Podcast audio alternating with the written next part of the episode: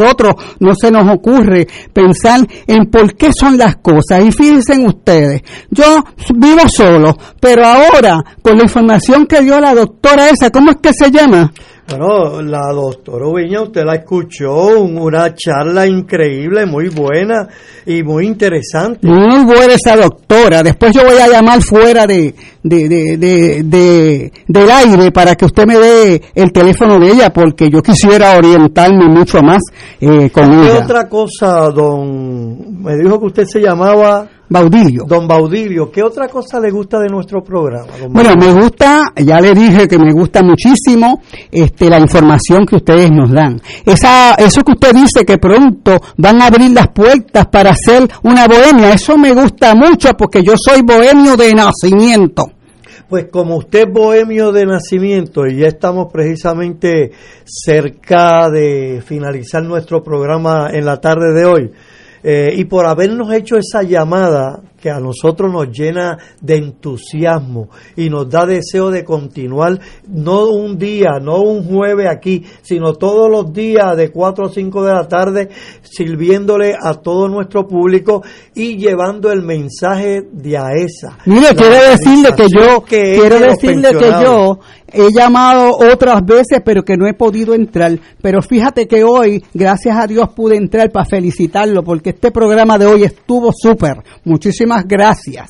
Pues bueno, pues yo lo voy a, yo le voy a, a felicitar, lo voy a felicitar a usted por usted llamar y lo voy a complacer. Mire, yo lo voy a complacer con un numerito que vamos a escuchar ahora, que precisamente es de los hispanos. Y con ese numerito que ya todos los, eh, todos los jueves nosotros finalizamos nuestro programa con un remembranzas del pasado que precisamente es los hispanos en estos momentos en tu mi adoración. Bueno, mis amigos, será hasta el próximo jueves a las 4 de la tarde cuando estaremos aquí con ustedes, este que les habla Carlito Román y Gloria Rosario. en AESA Informa. Informa.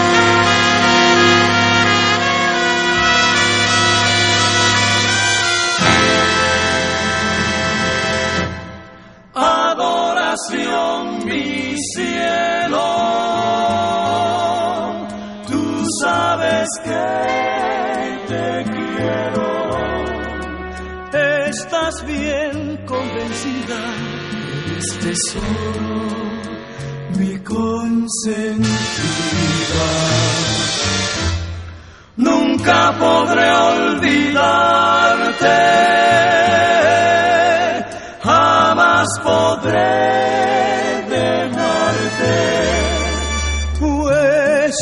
es imposible que de mi mente pueda borrarte. Mucho que había esperado por un amor que me comprendiera, pero en ti he encontrado este querer por siempre. Ahora soy dichoso,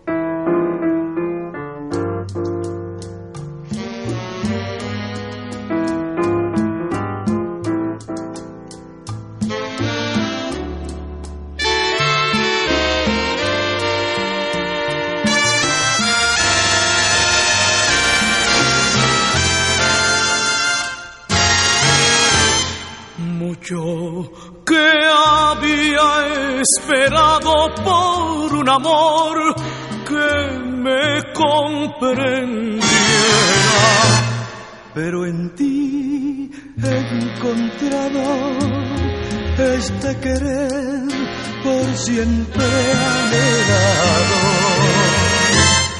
Ahora soy dichoso,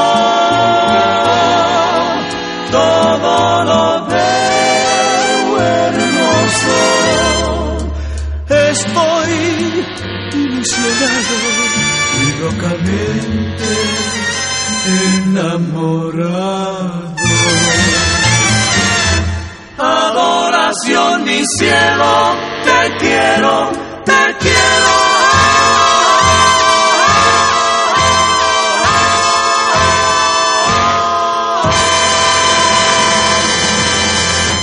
Este es su programa. A esa Informa llegó a ustedes gracias al auspicio de MMM Alianza. Las manifestaciones vertidas en el pasado programa no son necesariamente de la responsabilidad de Radio Paz ni de sus auspiciadores. Lo próximo, Fuego Cruzado. Radio Paz 810. En Radio Paz 810 AM agradecemos las contribuciones de nuestros oyentes recibidas a través de ATH Móvil durante esta larga cuarentena, que nos ha permitido mantenernos en el aire a pesar de la difícil situación económica que nos ha golpeado duramente. Permanecemos a flote, pero cada vez es más cuesta arriba la misión de seguir operando este ministerio radial al servicio de nuestros hermanos en la fe y nuestra iglesia. Ahora más que nunca necesitamos de tu solidaridad. Entrando a la aplicación ATH móvil de la siguiente manera. Paso número 1, marca Pay Business. Paso 2, busca Radio Paz 810. Número 3, escribe la cantidad del donativo. Y número 4, presiona enviar. Muchas gracias por tu ayuda y mil bendiciones ahora y siempre.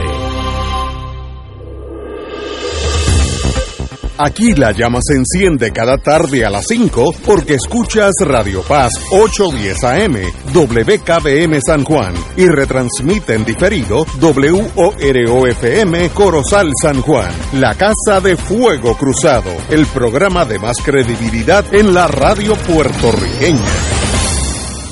Esta emisora y sus anunciantes no se solidarizan necesariamente con las expresiones que escucharán en el siguiente programa. Son las 5 de la tarde, hora de escuchar Fuego Cruzado, el programa de más credibilidad en la radio puertorriqueña, en las voces de Ignacio Rivera y sus panelistas invitados con su discusión política dinámica e incisiva de los acontecimientos más importantes del momento. Fuego Cruzado comienza ahora. Amigos y amigas, esto es lo malo hacer chiste antes de empezar la, eh, eh, el programa. Hoy es un privilegio estar aquí con el compañero Muriente, que ya está afuera, el compañero eh, Nadal, que dice que está ya llegando, y Tato Rivera Santana, que ya está aquí. Así que qué bueno tenerlos a ustedes tres un jueves. Y vamos a empezar with Crossfire. La, la alegría compartida. Bueno, ah, un pr- privilegio. Así es. El compañero Muriente está entrando aquí, ya habló con los que tenía que hablar, porque ese hombre, la carpeta es extensa. Sí, hace muchos años la tenemos. Tiene, tiene índice. La carpeta de él tiene índice. Para tú sabes a dónde tienes que ir. Buenas tardes. Un privilegio, compañero. Un bueno. privilegio estar aquí. Bueno, la designada secretaria del Departamento de Educación, la señora Elba Aponte, anunció esta tarde la lista de, de las 115 escuelas aptas para reanudar las escuelas presenciales cumpliendo con el protocolo de todas esas burundangas, empezando el lunes. Los estudiantes comenzarán a llegar a las escuelas de manera paulatina y escalonada, etcétera, etcétera. Yo creo que eso es una buena idea. Felicito al gobernador por empujar eso. Hay que empezar, aunque sea con una escuela. Y una vez que tú tienes una escuela, después que todo salga bien, tú empiezas con la segunda escuela. Llega así hasta que te mueve. Si espera que todo se solucione en el mundo, pasan 15 años y no las escuelas no están abiertas. Ya yo, eh, como Puerto Rico es el país del no, la gente se asusta de, ellos mismos. Eh, ya oí un, en un programa de radio compañeros nuestros diciendo que hay que tener mucho cuidado porque ahí el problema de, las de las columnas cortas, por tanto, aun cuando la pandemia ya está en cero, las, las columnas cortas, entonces, y esos niños van a estar sin escuela 5 o 6 años, en lo que arreglan las columnas cortas, o hay que jugársela. La vida es riesgo, tomar decisiones difíciles, algunas salen bien, otras salen mal. ¿Qué hacemos con la educación del país, de los pobres? Porque los niños que van a St. John o a esa escuela que está en Dorado, eh, eso no tiene problema, eso siguen, no han perdido un día de clase. Los pobres, ¿qué hacemos con ellos? Esperamos que todo se solucione, pasarán 15 años antes que solucionen los todos. Las columnas cortas ya sean largas. Por tanto, estoy con, con el gobernador Pierluisi, empiece el lunes, ah, con los problemas que surjan, y van a surgir, con los contratiempos que surjan, y van a surgir, estoy seguro que van, van a encontrar, y yo soy, en inglés se dice, it's the romantic in me, van a, abrir unas escuelas que no se han tocado desde el verano pasado. Eso es, desde que yo nací, eso es así. Y la grama va a tener 10 pies y, los alacranes van a correr por los salones porque nadie le ha dado mantenimiento. Pues choquen con esa realidad y corrijan el problema. Porque si no, cuando lleguen de aquí a dos años van a estar la grama mucho más alta y los escorpiones y la, los, la salamandra dominando el lugar. Empieza el lunes y veremos a dónde llegamos. Usted que es planificador debe saber más, más que todos nosotros de esto. Bueno, no necesariamente, pero no hay duda de que hay una preocupación no solo en, Puerto Rico, sino a nivel internacional sobre el tema de, del reinicio de, la, de las labores escolares, de la educación a, cientos de miles, millones de, estudiantes, una nueva generación que, que ha tenido que enfrentar situaciones extraordinarias como es la situación de, de la pandemia. En el caso nuestro, además de la pandemia, pues las situaciones que todos conocemos que han ocurrido, de los terremotos, de los huracanes, y que todas han tenido una, una incidencia directa eh, sobre la educación, en parte porque ha habido una desatención, Ignacio, a, a la educación, a la infraestructura, a las escuelas. Este tema de las columnas cortas es un tema este, que, es viejísimo, o sea, que se viene planteando y se viene denunciando eh, por décadas. Eh, pero el asunto es que nosotros no podemos conformarnos con que nuevamente se relegue lo que tiene que ser una urgencia por una urgencia que depende de que lo demás también funcione. Eh, no hay duda de que hay, hay necesidad de que el sistema escolar comience a, funcionar y que los niños y niñas empiecen a recibir la, educación. Ahora, eh, aquí siempre hay que medir el riesgo y eso se hace en la planificación también.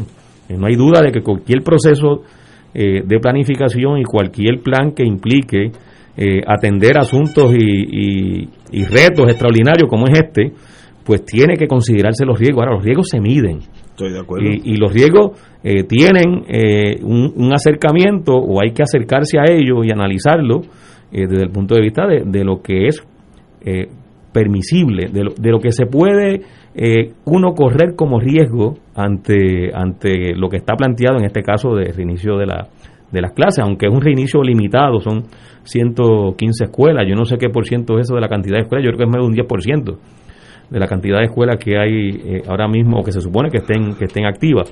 Eh, pero aunque sea mínimo es importante que se garanticen los criterios lo, lo que son los elementos básicos para que el riesgo que se está tomando no tenga como consecuencia algo del cual podamos lamentarnos precisamente por no tomar las medidas eh, correctas. Eh, y quiero puntualizar, Ignacio, en el asunto de, en, dos asuntos, ¿no? Eh, primero, el, el, que hayan las condiciones, que hayan los equipos en las escuelas para que se pueda dar este reinicio de clase y que se reduzca lo más posible. Sabemos que siempre hay un riesgo, aquí no hay 100% de garantía de que no haya riesgo, pero es que el riesgo sea un riesgo manejable, que sea calculado.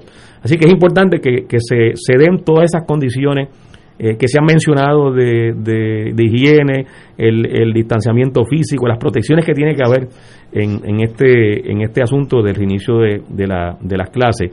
Eh, la atención al, al personal, eh, a la facultad escolar, que es importante que, que esa facultad escolar tampoco se exponga eh, a los ricos que puede implicar manejar nuevamente la reapertura de las escuelas eh, y la posibilidad de contagio.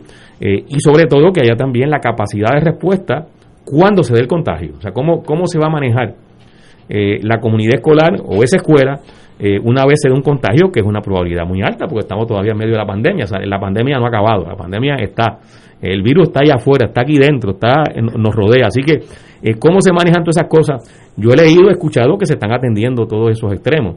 Eh, hay, que, hay que ver si efectivamente el gobierno tiene la capacidad para que eh, eso que se ha identificado y las medidas que se han adoptado realmente se implanten y tengan una, una eficiencia en, en su manejo. El tema de las columnas cortas, me parece que es un tema que realmente seguir discutiéndolo no es otra cosa que muestra de la indolencia. Eh, aquí estamos hablando, y yo sé que Julio va a ampliar más sobre ese tema, pero estamos hablando de un fenómeno que no avisa, que son los terremotos.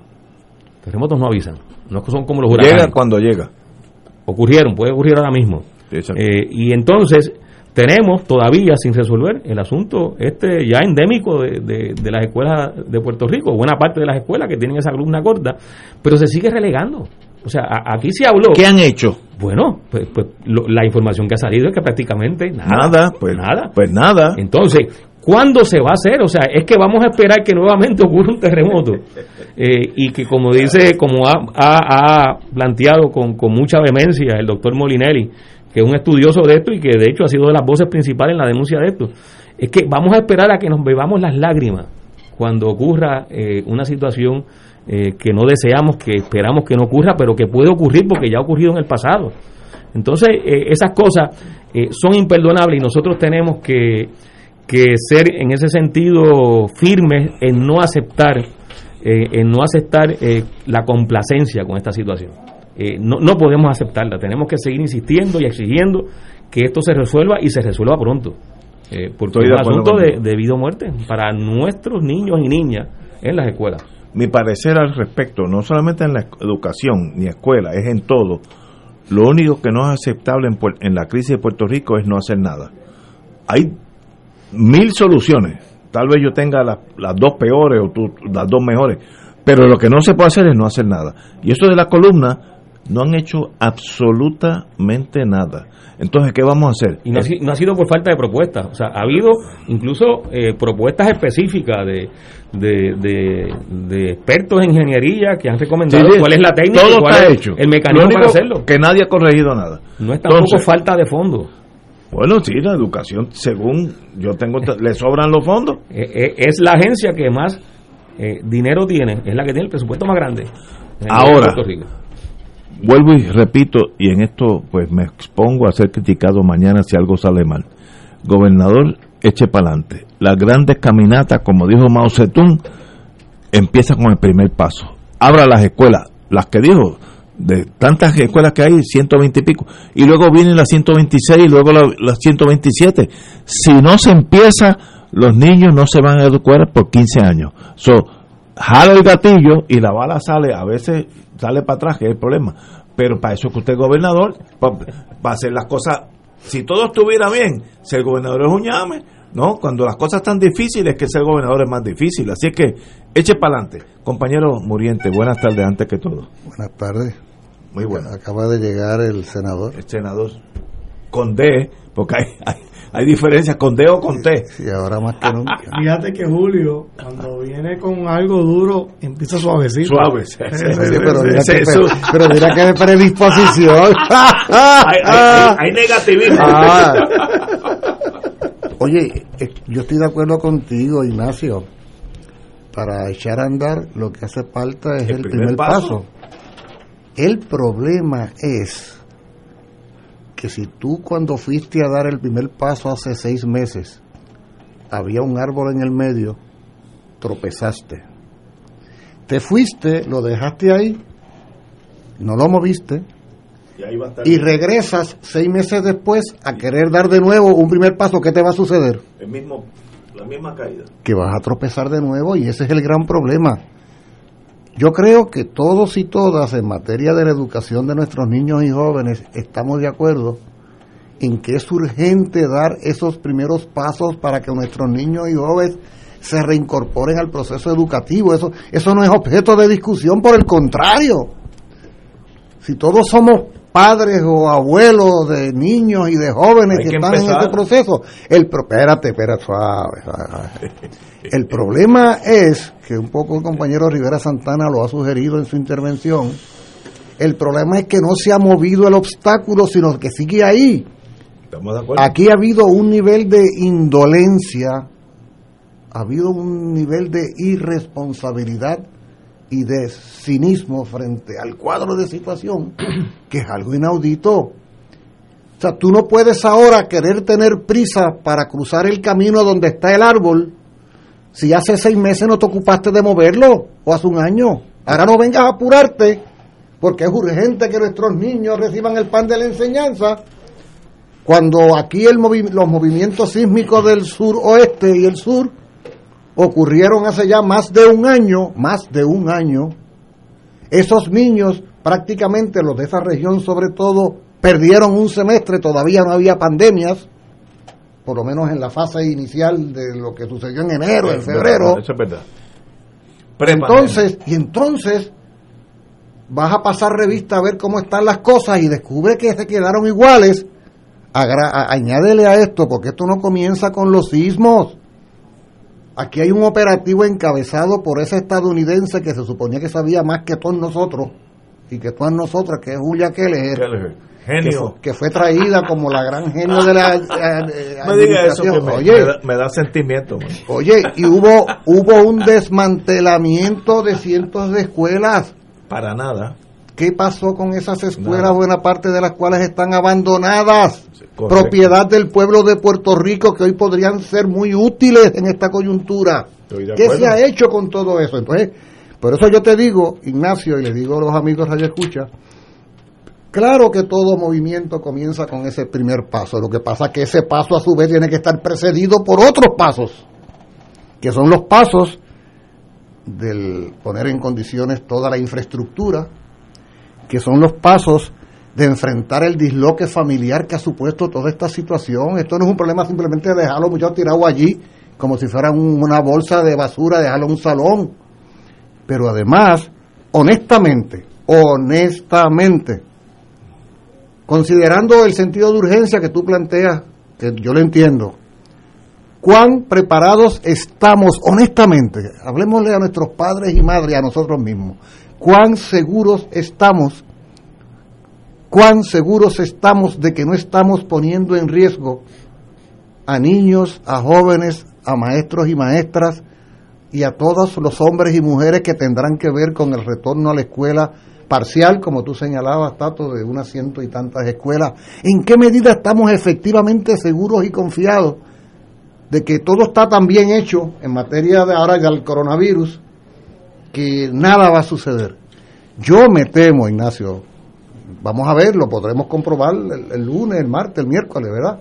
Yo me temo que aquí, en muchas familias que están no solo, no solo deseosas por, por la razón académica, educativa, necesitadas porque es cierto y es real que para muchas familias en este país la escuela sirve para cuidarle a los muchachos mientras ellos se ven obligados el día- todo el día trabajando. Eso es real y verdadero, están urgidos, urgidos de que, de que aparezca esa opción. Oye, aún así, aún así, yo no estoy tan seguro de que lo que vamos a tener a partir del lunes sea una asistencia masiva a esas escuelas, sino que por el contrario, va a prevalecer en un número alto de padres y madres la preocupación de que su hijo se exponga después que ha estado un año protegiéndolo, después ha estado un año cuidándolo, que resulte que ese niño el lunes por la tarde llegue a la casa a contaminar al abuelo, a contaminarlos a ellos mismos. ¿Ah? De manera que yo creo que ese es el problema peor. No es, no es limpiar el patio de la escuela, chicos, no es pasarle pintura. Es la incertidumbre general porque ha habido una irresponsabilidad muy grande, muy Estoy de grande. Entonces, y no es el coronavirus, es todo lo que ha venido acompañando todo lo demás. Es un desmadre total y entonces yo no estoy seguro. Aquí hay un afán de querer dar la impresión de que todo está resuelto. Y tú oyes al gobernador en ese follón que tiene él de ser súper optimista y, y pa- pareciera que está en negación frente al cuadro de situación vigente. Tenemos aquí una pausa. Regresamos con Fuego Cruzado y el, com- el compañero Nadal Condé. Vamos a una pausa. Fuego Cruzado está contigo en todo Puerto Rico. Cómprame un sistema solar y escúchame aquí en Radio Paz. Todos los viernes a las 4 y 30 de la tarde. Te espero para que me cuentes tus inquietudes acerca de placas solares con baterías. Comunícate conmigo. Soy Luis Enrique al 787-536-7938 de Solar Store. Cómprame un sistema solar. Vivamos esta cuaresma como tiempo de esperanza. Caminemos hacia el santuario de Nuestra Señora, Madre de la Divina Providencia, para la misión cuaresmal 2021. Nuestro lema, afianzados en la providencia, 16 y 17 de marzo, con la participación de Fray Héctor Lue Cruz y Fray Manuel Avidez. Y el 18 de marzo, con la Santa Misa y la predicación de Monseñor Álvaro Corrada del Río. Todas las noches, adoración del Santísimo y confesiones. Misión Cuaresmal 2021, 16 al 18 de marzo, 7 de la noche, Santuario Nacional de Nuestra Señora, Madre de la Divina Providencia en Cupey. Te esperamos. Transmisión por Radio Paz 810 AM y Radio Paz 810.com. Este es un mensaje del sistema de alerta de emergencia. El jueves 11 de marzo, las emisoras de radio, televisión y sistemas de cable y satélite de Puerto Rico estarán participando en el simulacro de alerta Tsunami Caribe Wave 2021. Si usted escucha la señal de alerta o sirenas ese día alrededor de las 10 de la mañana, no olvide que se trata de una prueba. Recuerde, el sistema de alerta de emergencia es su fuente oficial de información cuando surgen posibles situaciones de peligro para la población. Y ahora continúa Fuego Cruzado.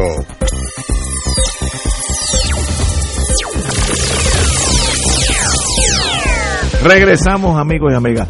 Ah, tengo algo que, que yo viví en mi vida y por tanto tal vez tenga alguna relevancia aquí. Después de la guerra de Vietnam, eh, yo regresé a Vietnam con mi esposa, un turista, y tomamos, allí no había taxis, porque el país estaba desbaratado. Esto era prohibido violar, eh, volar a Vietnam. Yo fui vía Tailandia, luego me colé a Vietnam.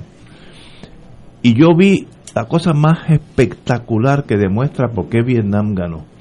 Yo vi los pioneritos de la revolución, que son niños desde quinto grado hasta décimo. Niños, niños, estamos hablando de niños. Lo, dije, lo he dicho y lo vuelvo a repetir, porque es importante. Pantaloncitos cortos kaki y una camisita blanca y un pañuelo colorado. Los pioneros de la revolución vietnamita. Marchando a los rusos que marchan con los dos brazos, que es una belleza. ¿Tú sabes cuál era la escuela? Debajo de un árbol. Eso lo vi yo con mi... Paré el carro y dije, espera, espera, aguanta, esto es importante. Paré, deja ver esto. El salón de clase era un árbol como de aquí, el, el árbol de María, que son frondosos. Y debajo había un maestro, una maestra, con sus niñitos todos sentados en poses casi militar, serio. Empiezas con esa adversidad, por eso es que Vietnam está triunfando. Bueno, por eso es que triunfó contra los Estados Unidos y con franceses luego, primero y luego con Estados Unidos, porque tienen esa tenacidad. Nosotros no podemos esperar a que todo esté bien, que la pandemia desapareció, que va a tomar un año, que las columnas cortas van a tomar 15 años para volver a la escuela porque no se van a educar. Vamos a tener una generación de gente saludable pero ignorante. Ah, que jalas el gatillo, que puede haber momentos difíciles. Si tú tomas decisiones, a veces te equivocas. Ahora, si no tomas decisiones, nunca te equivocas, pero no haces nada. Yo estoy diciendo, lo que yo vi en Vietnam, que no había no había ni paredes porque Estados Unidos destruyó Pero ¿cuál era el riesgo de dar clase debajo de un árbol? ninguno, por eso. no porque la escuela Pero- la escuela esto es en Hanoi estoy hablando de Hanoi. La escuela había desaparecido porque los americanos metieron caña. Pero ok que murieron niños eh, en los bombardeos sí pero después de eso vamos a dar clase. En la adversidad porque si llovía se mojaban. Pero miren empecemos. Ah que mañana hay un problema en la escuela número 14, pues dejamos la 14. Pero si no hay problema en la número 22, sigue con la 22. Si no se empieza, podemos esperar 5 años y en 5 años la grama va a estar de 15 pies de alto, ninguno de los baños va a funcionar y ya no habrá pandemia, pero habrá 5 años de ignorante. Es una decisión difícil. Gobernar no es fácil, hay que tomar decisiones difíciles. Ahora, no hacer nada es aún peor. Hay un refrán Ajá. que a mi juicio resume lo que es por lo menos la forma en que yo veo esto. Vísteme despacio que tengo prisa. Bueno, despacio, llevamos dos años Sí, sin... no, yo- yo- Bueno, compañero Nadal Condé. Hay que aclarar. No, no, mira, Ignacio, yo, yo sé que la postura tuya, la, la de todos nosotros aquí, y la mía se parece más a la de Ignacio. Eh, es controversial, ¿no? Porque yo entiendo los, los dos, las dos caras. que es difícil. Por eso, entiendo las dos caras de la moneda y, y- y la preocupación con, con que los, con los contagios, pero la realidad es que yo no si los policías están trabajando, si los meseros están trabajando, ¿por qué los maestros no pueden trabajar en las escuelas?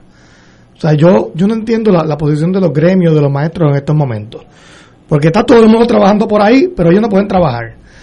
Y se están vacunando con prioridad antes, antes que todo el mundo. Y yo no entiendo eso, sinceramente. Están trabajando, están No, no, eh, no, virtual.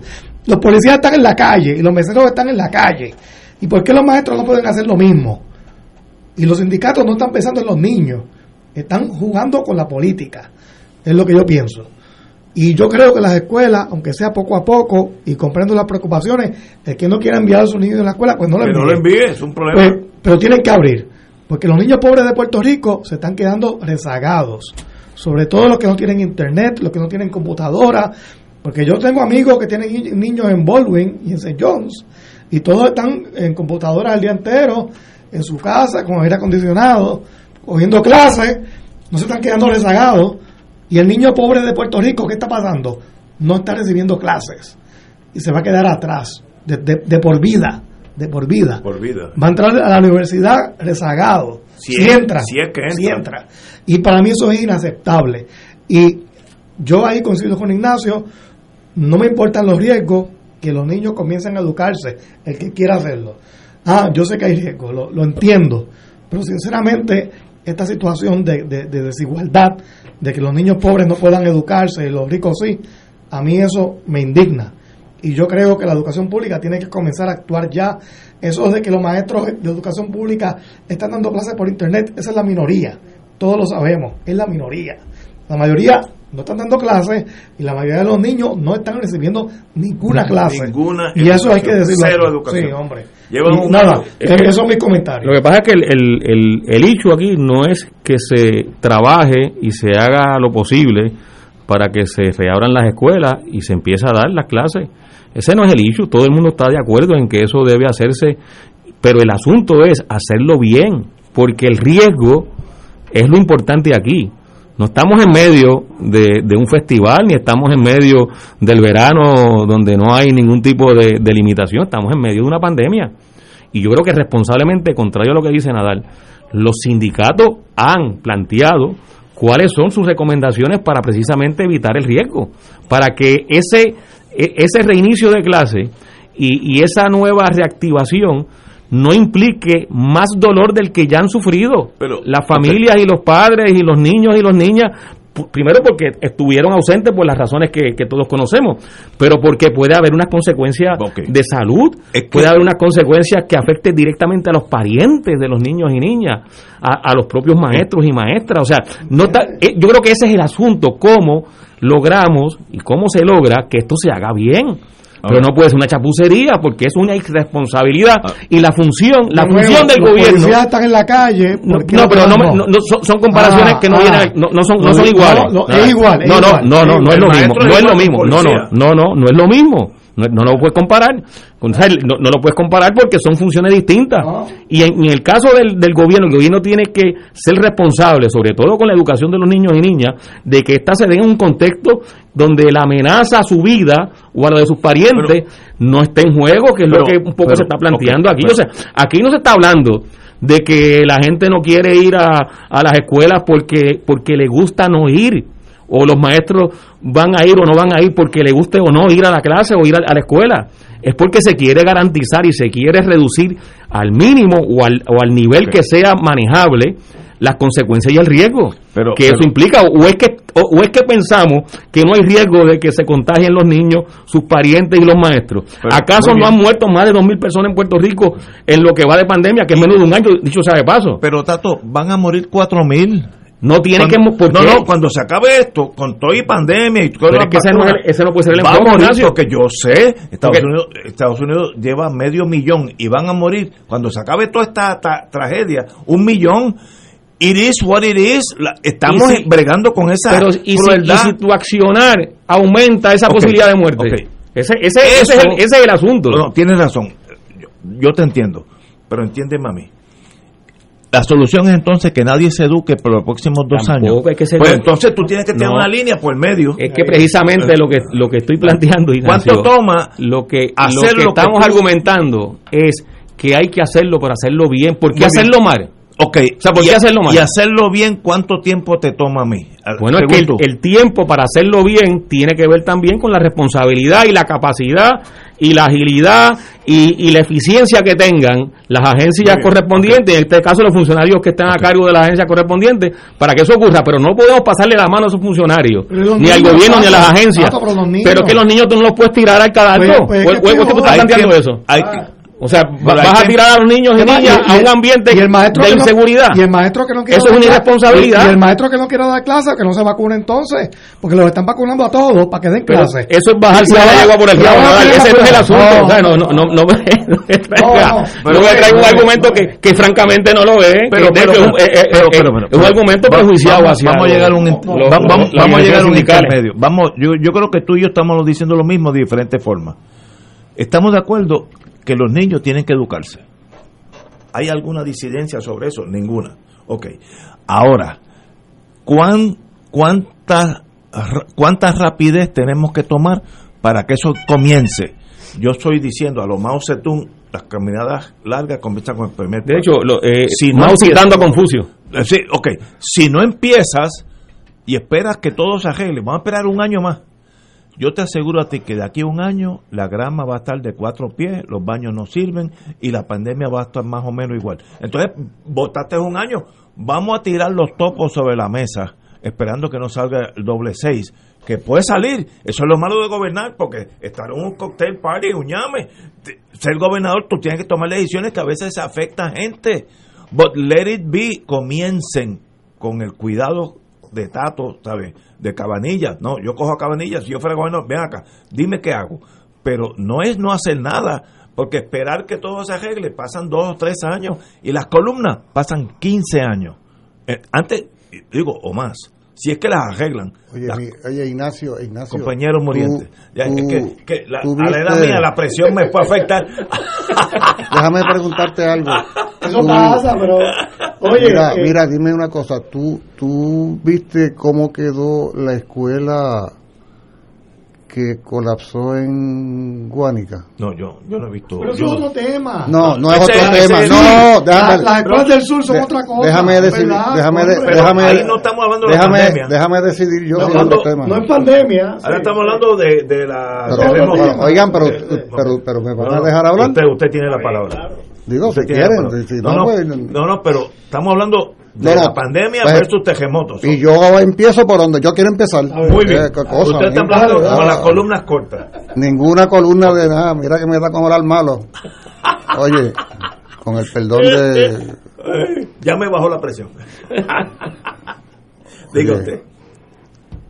Yo le sugeriría a ustedes, los que no han visto cómo quedó esa escuela, que la vean. Yo tengo fotos porque fui allí Yo, yo sé que tú y tengo fotos de todo eso. están en el piso. No, no, esa super mega moderna escuela se hizo un sándwich.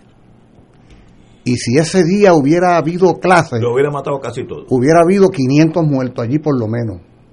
Porque lo primero que se esparruchó, que no habría manera de sacar los cuerpos, fue el comedor escolar que queda en la parte de abajo. Una escuela color amarillo y azul. Espérate, ¿por qué estoy diciendo esto? Yo no estoy queriendo hablar de columnas cortas ni columnas largas. Estoy diciendo que ha habido un abandono tal de todo esto, fíjate Ignacio, Estipulado. que a esos niños a quienes queremos enviar a tomar clases en más de un caso los vamos a enviar a tomar clases en escuelas donde hay el mismo riesgo que había en esa escuela de Guadalajara. Pero a eso me refería Era- cuando era- te- oye, a oye, eso me refería cuando te interrumpí, Julio. Esa, oye. si esa es la excusa, nunca vamos a dar clases en 30 años. yo no, yo no estoy, pero yo no tengo. yo Bueno, no si, quiero- si los partidos que han oye, administrado pero- son los mismos, pero si me pues, permite- pues, oye, pero- 50 años. Oye, oye, pero- yo, soy el mira, director de lo que está. es que así compañero no- Muriente está Es que hablando. así no se puede. Perdón. Eso, eso no es una excusa. Aquí nadie está queriendo poner excusas de nada.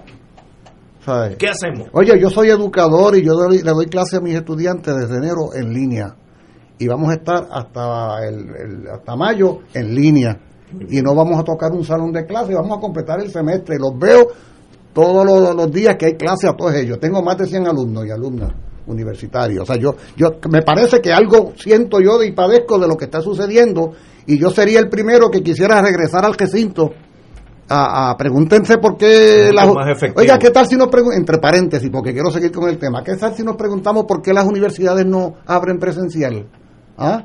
¿por qué no abren presencial las universidades y después de todo sería la misma premisa que estaríamos manejando y a mí me dijeron que ni siquiera es seguro que en agosto abran presencial. Imagínate tú las medidas preventivas que están tomando a nivel universitario. Pero oye a lo que voy es que es que tú estás Ignacio y José queriendo imprimirle un sentido de urgencia que se entiende. Lo que pasa es que ese sentido de urgencia tiene que tomar en consideración lo poco que se ha hecho para que se satisfaga la necesidad que ustedes insisten que hay que satisfacer. Eso sería absolutamente coherente si durante el año que ha pasado se hubieran tomado todas las medidas correctivas para que en efecto los márgenes de riesgo fueran lo más lo menos posible. Es que no se han tomado, se ha sido negligente se ha sido negligente, se ha sido, se ha sido indiferente y entonces yo lo que nosotros estamos planteando es cuidado, porque oye, eh, eso de que el pasto esté más alto, más bajo es irrelevante. En el árbol ese donde los vietnamitas cogían clases, seguramente el árbol estaba alto también,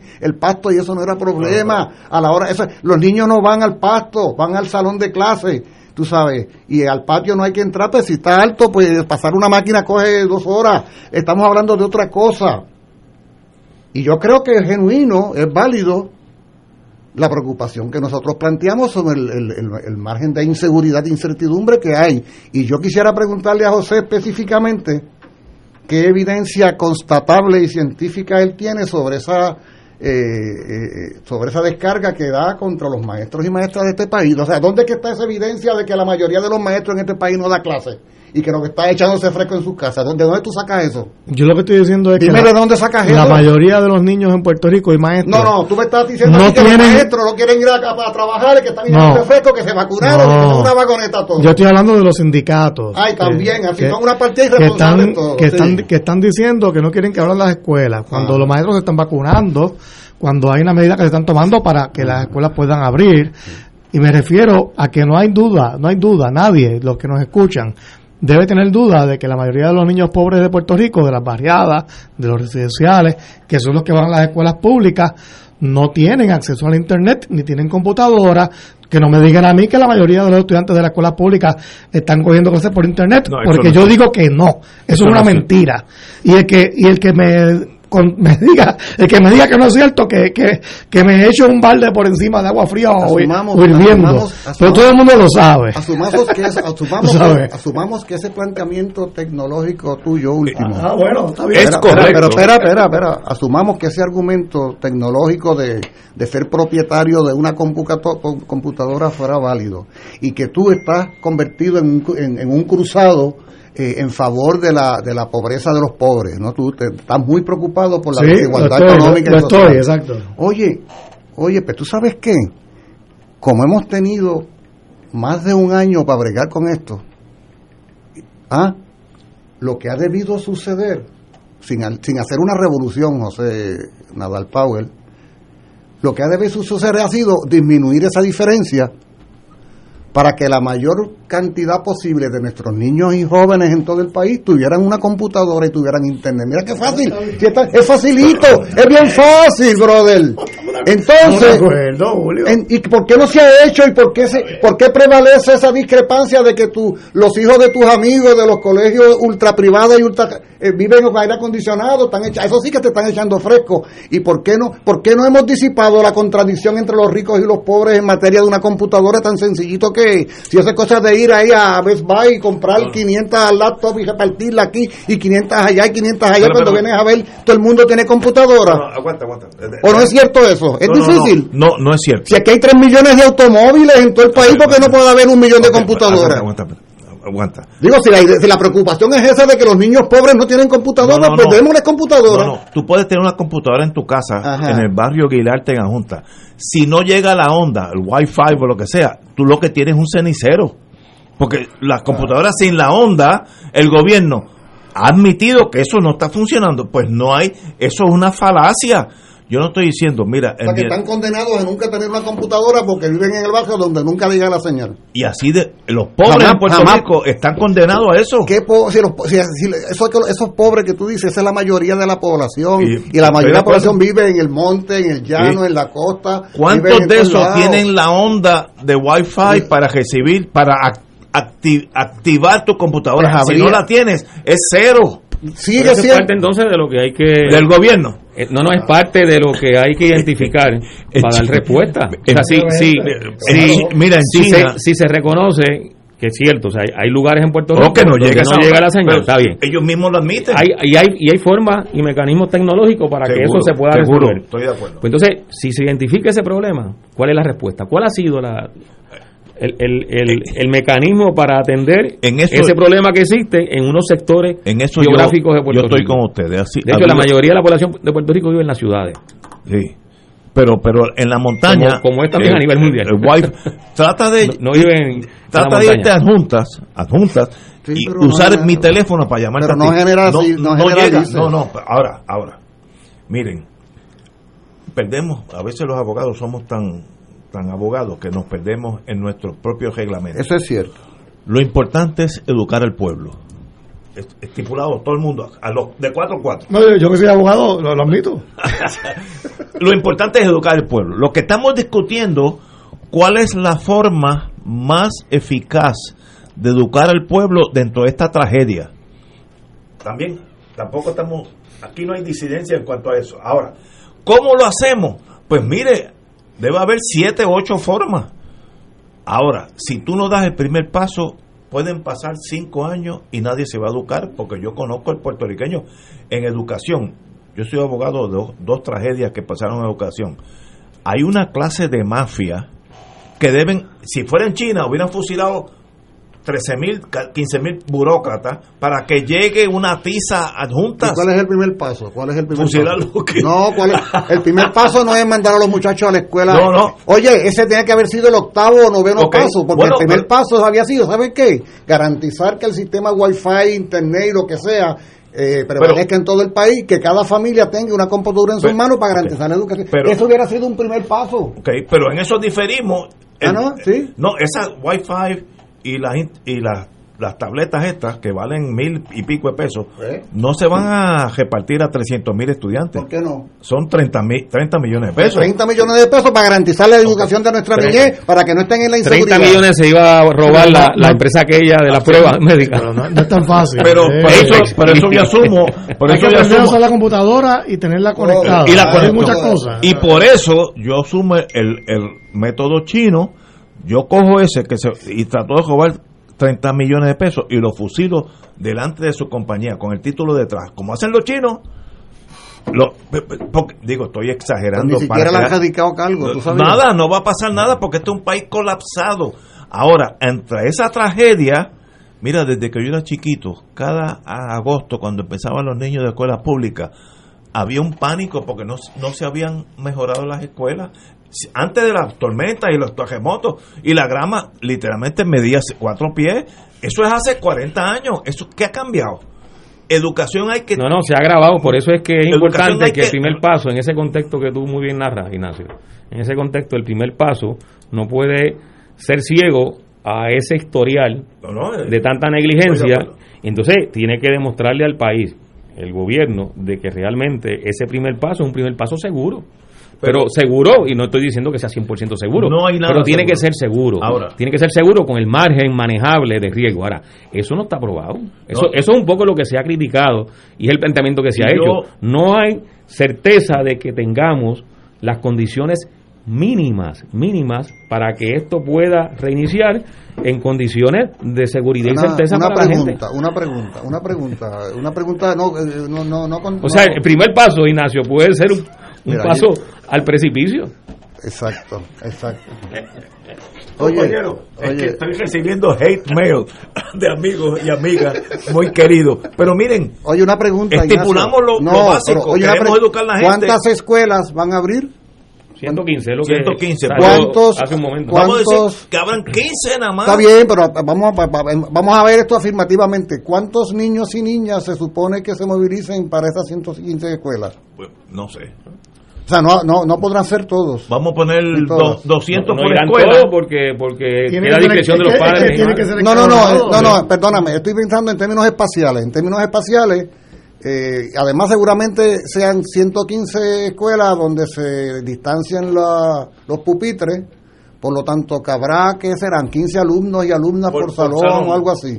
Quiere decir que, que la, el plan, yo honesto- confieso que no tengo ese, ese dato. no, yo tampoco. o sea, eh, pero podemos presumir entonces que la semana pro- que a partir de la semana próxima el número de alumnos y alumnas que irá a la escuela será minoritario eh, en relación al Sí, volumen total de estudiantes obvio, que hay. Sí, sí. Entonces, la intención del gobierno cuál es que cuando lleguemos a mayo a mayo el 100% de los alumnos y alumnas estén en, en- en las escuelas y se hayan abierto la totalidad de las escuelas eh, o, o esto es experimental hasta mayo.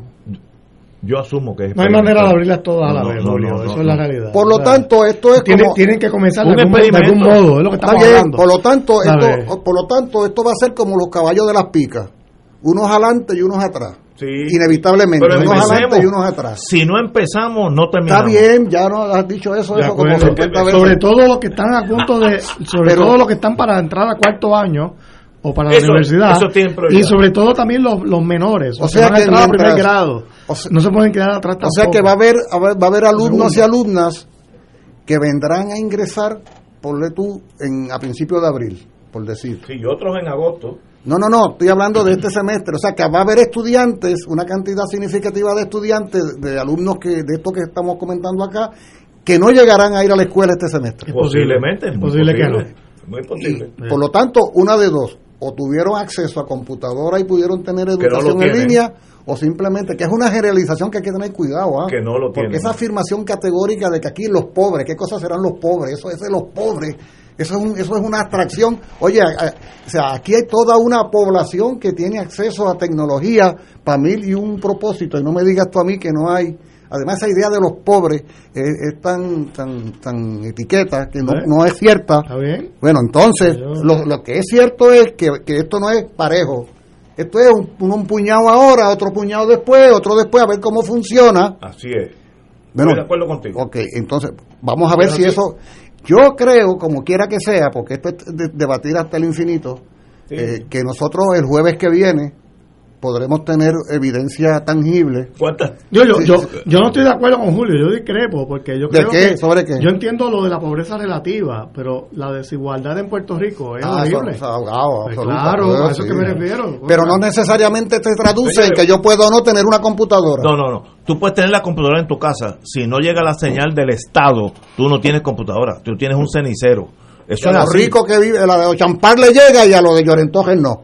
Y, Eh. y están al lado uno del otro. Mira, si no te llega la señal. ¿Eso es lo que no tú quieres decir? No, si no te Es llega que- la que hay que señal. por ella, Julio. Por eso la señal, el gobierno tiene que asumir. Ah, bueno, ok, bueno, sí. ok, Pero si ok. cualquiera- Sí. Oye, pues, ah, no que son, no que son pobres, no, que decíamos que eran pobres. Ah, Y hay que no, pobrecitos los pobres. Ah, el gobierno pobrecitos no los es pobres. el- la mejor arma para cuidar de los pobres. Vamos a una pausa, amigos. Fuego Cruzado está contigo en todo Puerto Rico. Fanático del deporte, la mejor información y el mejor análisis lo escuchas los sábados a las 2 de la tarde por Impacto Deportivo con Javier Sabat y el más completo elenco en deportes por Radio Paz 810 AM y en las redes sociales Facebook, Impacto Deportivo Radio PR, Twitter e Instagram. Impacto underscore Deport. Juntos, impactando el deporte nacional. 2.6 millones de autos en Puerto Rico, algunos de ellos con desperfectos.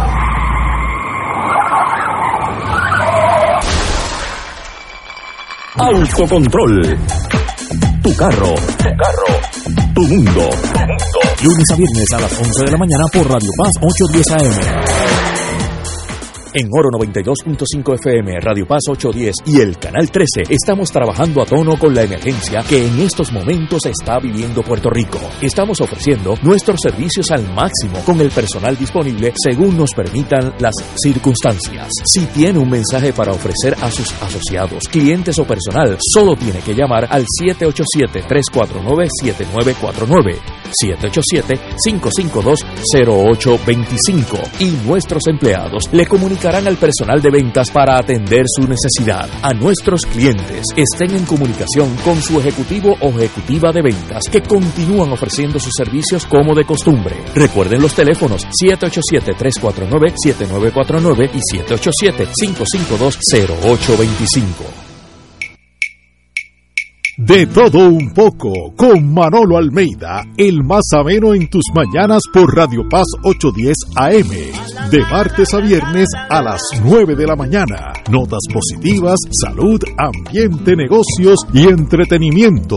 De todo un poco. Martes a viernes por Radio Paz. ¡Estamos vivos! Y ahora continúa Fuego Cruzado.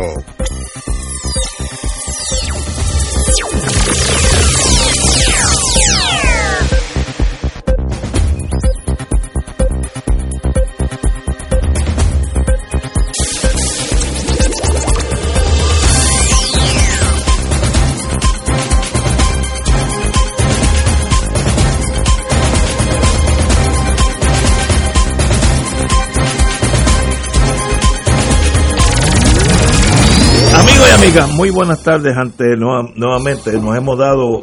Oye, oye, me enteré un delito que está por ahí corriendo y quiero decir desde ahora que yo no soy el culpable. Alguien se robó una botella de coñac de Cabo Caribe de 8 mil dólares. Oye, eso, eso. Quiero botella a las detectives que no pierdan tiempo investigándome a mí, que soy el natural. Pues, yo admito puede tener motivo Sí, no, yo, te- yo tenía todas las cualificaciones pero no fui así que no no concentren en mí porque pierden ¿Llena, el tiempo llena o vacía?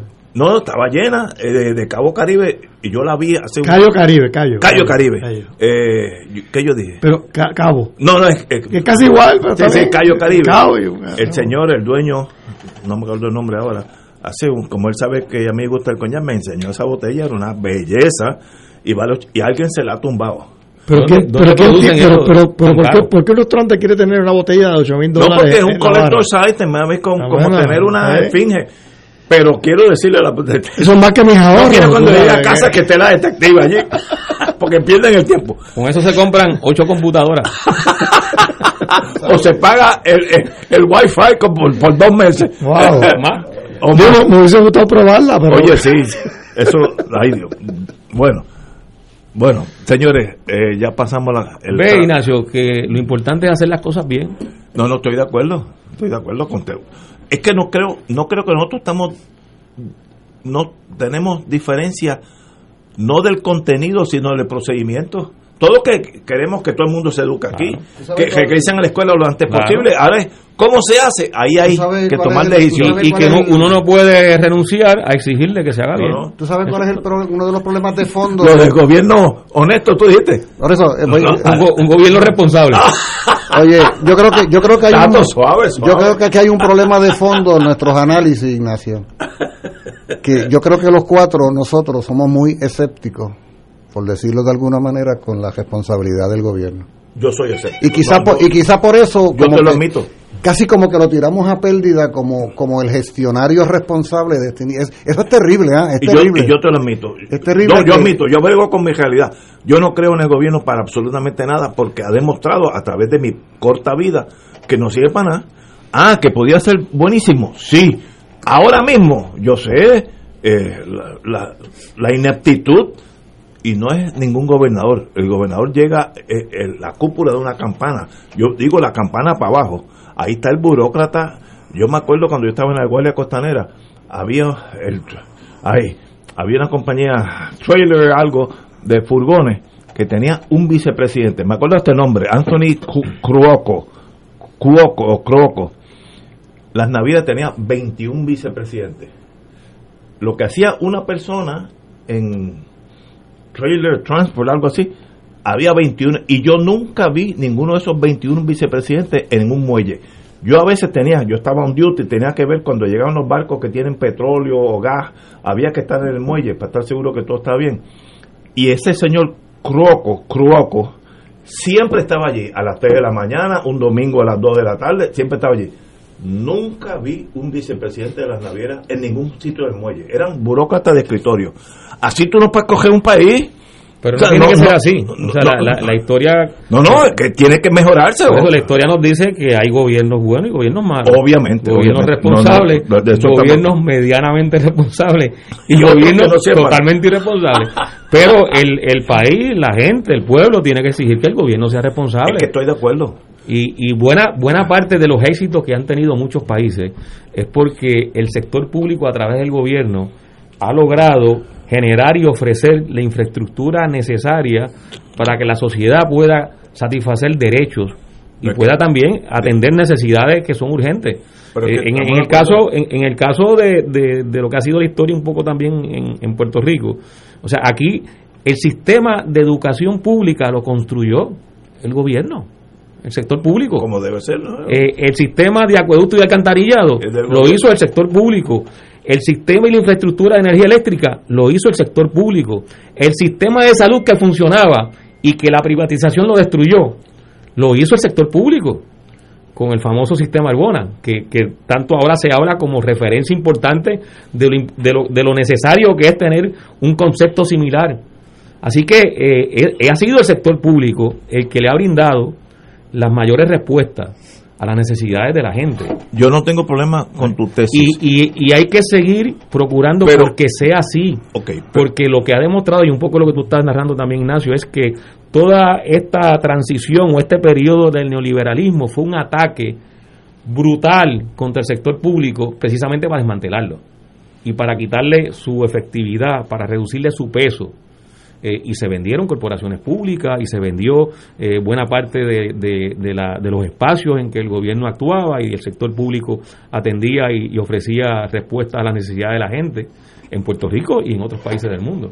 Oye, Eh, y esa y esa ofensiva neoliberal que, que atacó el sector público hizo crisis, hizo crisis en Puerto Rico y ha hecho crisis en el mundo, que, que ahora se refleja en muchos de los estudios que se están Lo- haciendo. los que los que ya fuimos del mundo de inteligencia recibimos mensualmente un magazincito bobo que es bastante objetivo de lo que está pasando en el mundo. Cuando Menem, el presidente de Argentina, privatizó los rieles, lo vendió a una compañía española, si, si, si bien recuerdo, pues eso en papel suena excelente, pero había provincias alejadas de Buenos Aires que tienen una, ter- una tercera parte, un poquito más de la población, allá por Salta, eh, eh, tocando a, Bolivia, tocando al Paraguay, que los rieles, ¿para qué yo voy a mandar un tren para Salta si allí no hay comercio? Pues si es privado, no la mandaba.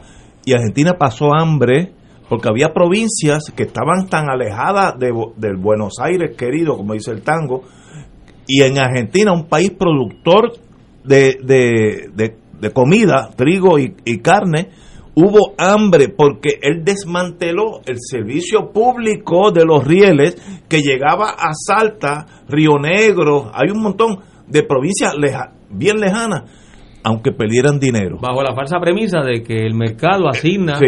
Y eso- adecuadamente y eso no, recursos, y eso es falso. eso no es verdad en todos los casos. Ah, ah, Por eso eso se, se escribió en el, eh, la cuestión de, de inteligencia todos los meses, el desastre de privatizar un servicio básico porque el comerciante dice, bueno, pero si yo no vendo nada en adjunta, ¿para qué yo tengo que mandar un carro adjunta?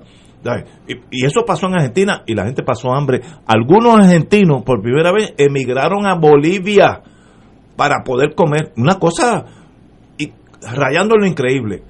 Así que hay que tener cuidado con la privatización esa a la, a la, a la trágala, porque eso a veces crea ese desastre. Ahora, lo que yo creo que volvemos a lo mismo, hay que educar a nuestros niños, lo que estamos hablando es cómo.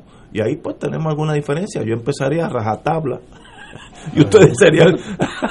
bueno, que muy bien, pero... no podemos renunciar a que sea responsable No, no, eh. y que se haga bien. No, no, o- obviamente. Y con O esa... sea, empezar por empezar. Em, mira, No- no puede si yo vi los pioneritos de la revolución vietnamita yendo a la escuela debajo de un árbol en el sur, suroeste, que obviamente eso está todavía en el piso, pongan carpas. Ah, que pasen calor, pues que pasen calor, pero por lo menos se educan. No van a esperar reabrir esa escuela que va a tomar 15 años. ¿Sabes? Tú tienes que hacer ahora. ¿Para que uno cada cuatro años vaya a elige un gobierno? Para que haga esas cosas. ¿Sabes? El gobierno que sea, no estoy diciendo. ¿Por qué Victoria Ciudadana está creciendo? Porque la gente está descontenta con el status quo de los dos partidos mayoritarios. Estaba creciendo. O, o estaba, bueno, es- bueno, pero ¿por, por qué sacó un 13%? Hay unos temitas de un ahí partido que, no, pero de un eh. partido que no existía. ¿Por qué sacó un 13%? Un descontento. Porque hay un descontento de pueblo. cocinando en el Hay un de- bueno, y, y el PIB sacó, triplicó sus votos y Juan no, Dalmau no, Juan Mao dejamos seis o siete veces más. Pero que hay descontento. ¿Qué quiere decir descontento? Que la gente no está contenta con el procedimiento burocrático, eh, racista tal vez, o, o clasista. No, para eso que usted eligió, a- en este caso a Pedro Pierluisi, para que meta caña y haga lo que tiene que hacer. ¿Que le van a sal- salir, salir mal algunas cosas? Pues seguro que le van a salir mal. Ahora, si no hace nada, es peor. Así que usted jale el gatillo, la bala sale para la, en la dirección que salga, para adelante o para atrás. ¿Cuánto era que costaba la botella de...? 8 mil dólares. Y yo no la tengo, vuelvo y repito. Oye, Pero, oye, pero, eh, eh, pero, pero, yo como digo ahorita son más que mis ahorros, pero se, se puede, se puede- el que la tenga la, la va a vender en el mercado negro. eh. en, acaba- en el barrio Islote de Arecibo, Ah, ahí hay bueno, se, ahí hay acaban, bu- se acaban de robar cinco vacas Holstein de a mil dólares cada una. Oye, ahí, ahí es donde está la estatua de Colón, en el barrio El Lote. No, esas, no, Holstein- eh, esas Holstein son Sí, sí, sí. de- que dan leche, pero de primera clase. Mira, no, y allí, ahí es que yo voy a comer en la empanadilla ese Wow. en el guayabo. Pues, oye, bueno. pues los pillos están sueltos. Los de buen gusto, como el coñac y los que roban carne. Así que, ¿cuál es el jefe de la policía ahora? No, no, no sé ni Hay cómo. jefe de algo. Es que este no, no sé ni el A mí nombre. se me olvida. No, se me- eh, eso en sí es un cambiado problema. tanto que... Son no hay- las 17 horas, vamos a una pausa. Fuego Cruzado está contigo en todo Puerto Rico. Aquí la llama se enciende cada tarde a las 5 porque escuchas Radio Paz 810 AM, WKBM San Juan y retransmite en diferido WOROFM Corozal San Juan, la Casa de Fuego Cruzado, el programa de más credibilidad en la radio puertorriqueña.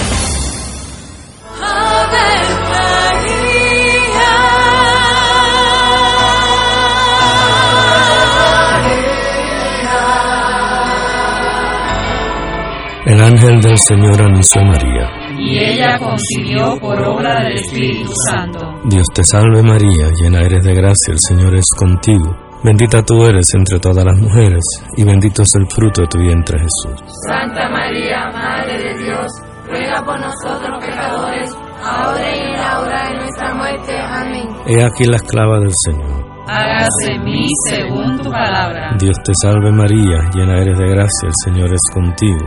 Bendita tú eres entre todas las mujeres, y bendito es el fruto de tu vientre Jesús. Santa María, Madre de Dios, ruega por nosotros pecadores, ahora y en la hora de nuestra muerte. Amén. Y el Verbo se hizo carne. Y habitó entre nosotros. Dios te salve María, llena eres de gracia, el Señor es contigo.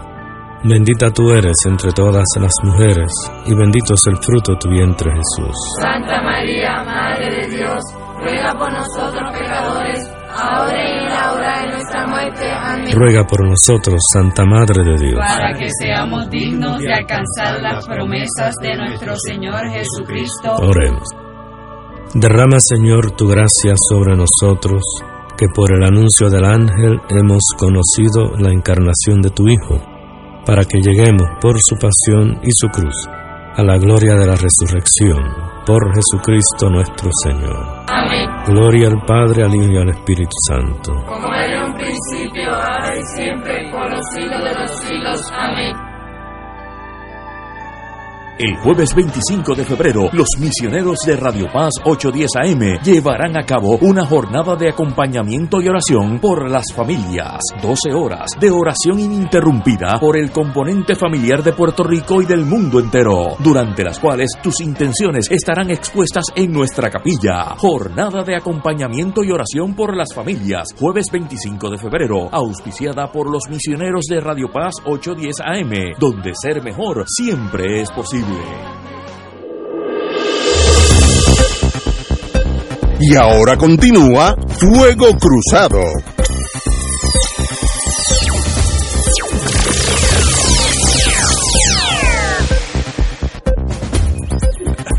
Amigos y amigas, muy buenas tardes nuevamente. Son, me corrijo, no son las 17 horas, son las 18 horas, 18.04 horas. Aquellos que son militares o espías saben lo que estoy hablando. Bueno, eh, sin decisión sobre el retiro digno.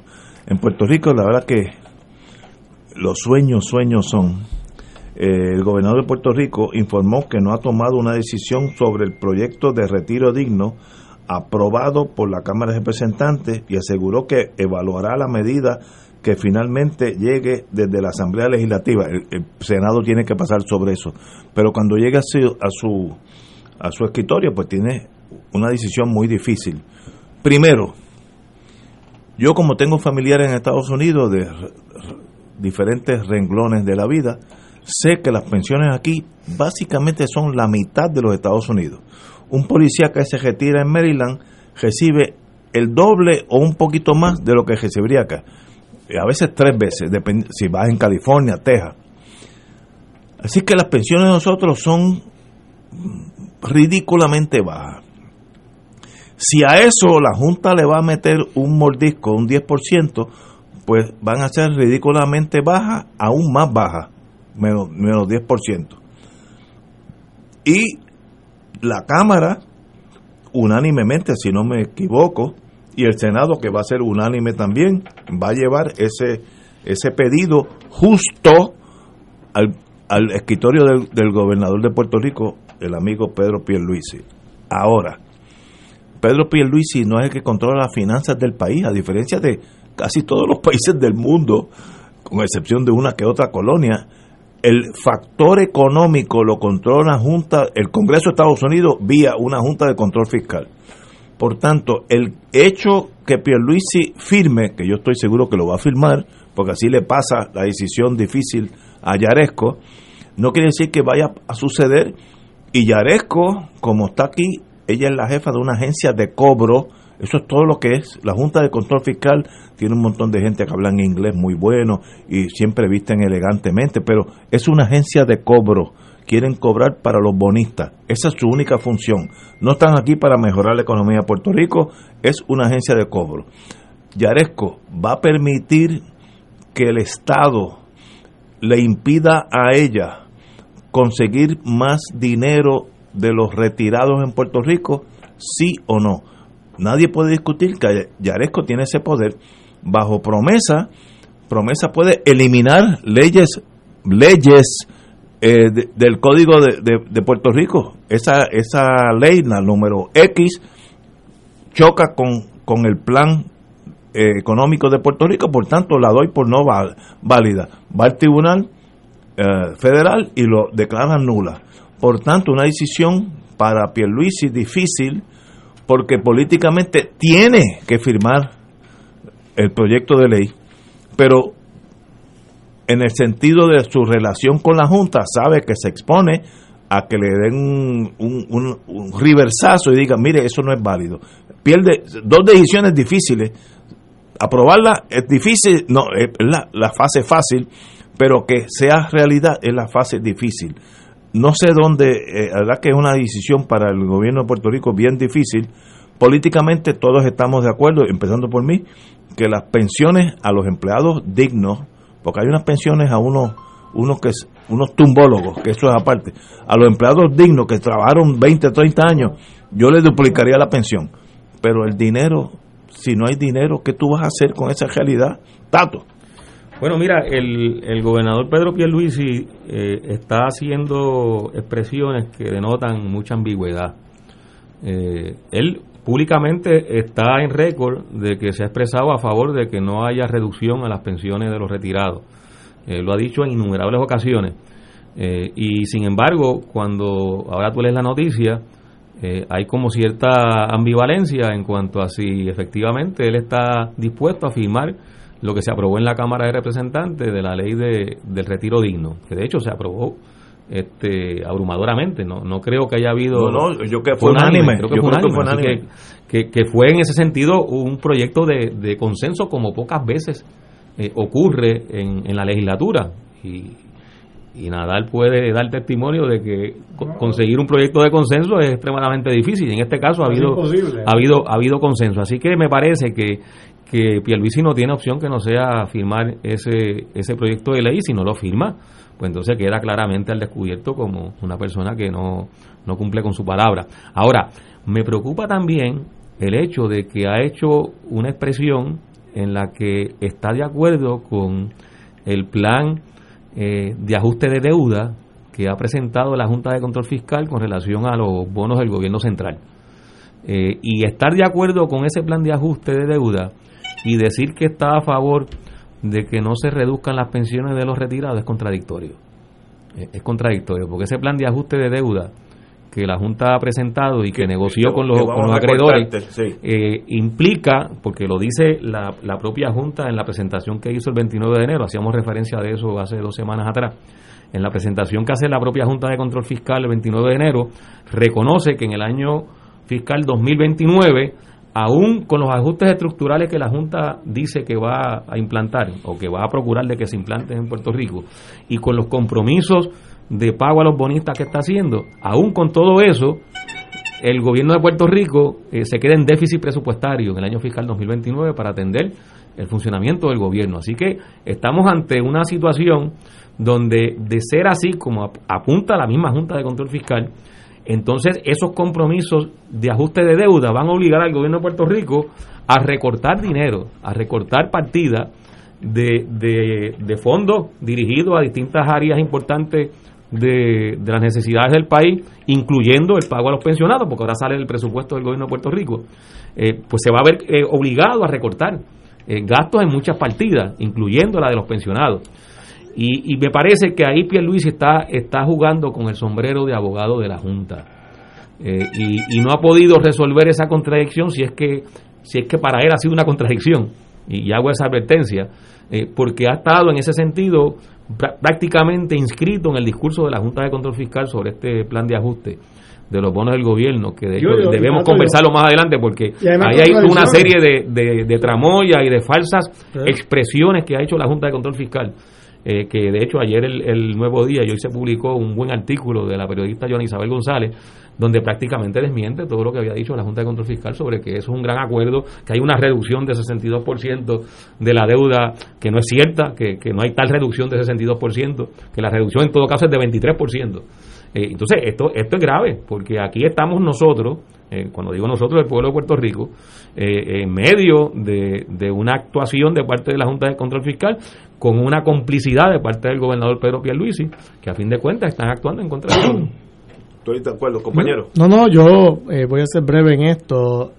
Estoy de acuerdo en que, oye, más de lo que ya, se ha recortado de las pensiones es imposible, ¿no? Sería una cosa inhumana eh, recortarle a los empleados públicos, ex, ex empleados públicos, más de lo que ya se recortó en un momento dado de las pensiones. Eh, que se hizo para tratar de alargar el sistema de retiro, de todo modo colapsó. El gobierno de Puerto Rico paga las pensiones ahora como parte de su presupuesto anual. Ya no es que se hay unos fondos de inversión que la pagan las pensiones. Eso se, se acabó. se Se, fumó. Se fumó, eh, por lo tanto, eh, las pensiones, lo, lo que queda de ellas, pues tiene que el gobierno de Puerto Rico continuar honrando esa obligación, ¿no? Con las personas que dieron su vida eh, eh, al servicio público. Contradicciones, que Tato estaba mencionándolas muy acertadamente. ¿Cómo es posible que estemos aquí intentando salvar las pensiones, pero por otro lado, Pierluisi sigue impulsando eh, el referéndum este para elegir eh, eh, siete delegados congresistas de sombra, ¿no? Shadow eh, Congress People, para eh, usar el nombre en inglés, que van a ganar sueldos de congresistas de 200 y pico mil dólares cada uno, sin ninguna función en un- ninguna ley federal ni nada, para ir a Washington a cabildear por la estadidad. O sea, ¿cómo es posible que entonces eso es un gasto esencial y la pensión no es un gasto esencial? ¿Qué es lo esencial? Pues, eh, obviamente, los sueldos de los empleados públicos y las pensiones son esenciales. Absolutamente. Eh, pero el, el gasto en esos cabilderos, por No, más títulos que le pongan, no, no lo es. El gasto en el referéndum. Por eso, por- y, y yo he sugerido que la Asamblea Legislativa debe aprobar, esto no requiere firma del gobernador, una resolución concurrente estableciendo que esos sueldos no son un, gasto esencial bajo promesa. Y a ver qué dice la juez Swain, a ver qué dice la Junta de Supervisión Fiscal. Es que en, en ningún lugar, oye, no hay nada, no hay nada que impida que el PNP si quiere elegir representantes eh, eh, de sombra, ¿no? Como usando, eh, traduciéndolo al español, en los Estados Unidos, dos senadores, cuatro representantes, eh, eh, con un título hecho por ellos, y ustedes son los que representan a Puerto Rico allí y abogan por la estabilidad, háganlo. Pero el pueblo de Puerto Rico no puede pagar por unos salarios de congresista para esas personas. Eso no es un gasto esencial. Absolutamente de acuerdo. Lo, lo político está bien que lo hagan, pero no, no puede haber un gasto público sobre eso cuando tenemos todas estas necesidades que estamos hablando aquí, sobre las pensiones, etcétera, ¿no? Nosotros los independentistas siempre hemos señalado que cualquier momento es bueno y es importante para el debate de la condición política del país. O sea que eso no es cosa de dejarlo para después. Eso en términos generales, el hecho de que cualquier momento sea bueno para el debate de un problema que es central a la vida del país, eso es cierto, ¿no? En términos generales. Ahora bien, hay momentos y hay momentos para hacer cosas. Yo, con todo el respeto que uno pudiera tener a quienes piensan distinto a uno, en este caso el sector anexionista, francamente creo que toda esta obsesiva actitud del gobernador Pierluisi y del Partido Nuevo Progresista por echar a andar estas iniciativas, a mí me da la impresión de que nuestro, la lectura que hace nuestro pueblo, incluyendo muchos anexionistas, es que es muy impertinente. O sea, es- hace un momento eh, nos estábamos aquí nosotros los cuatro hablando por los pelos.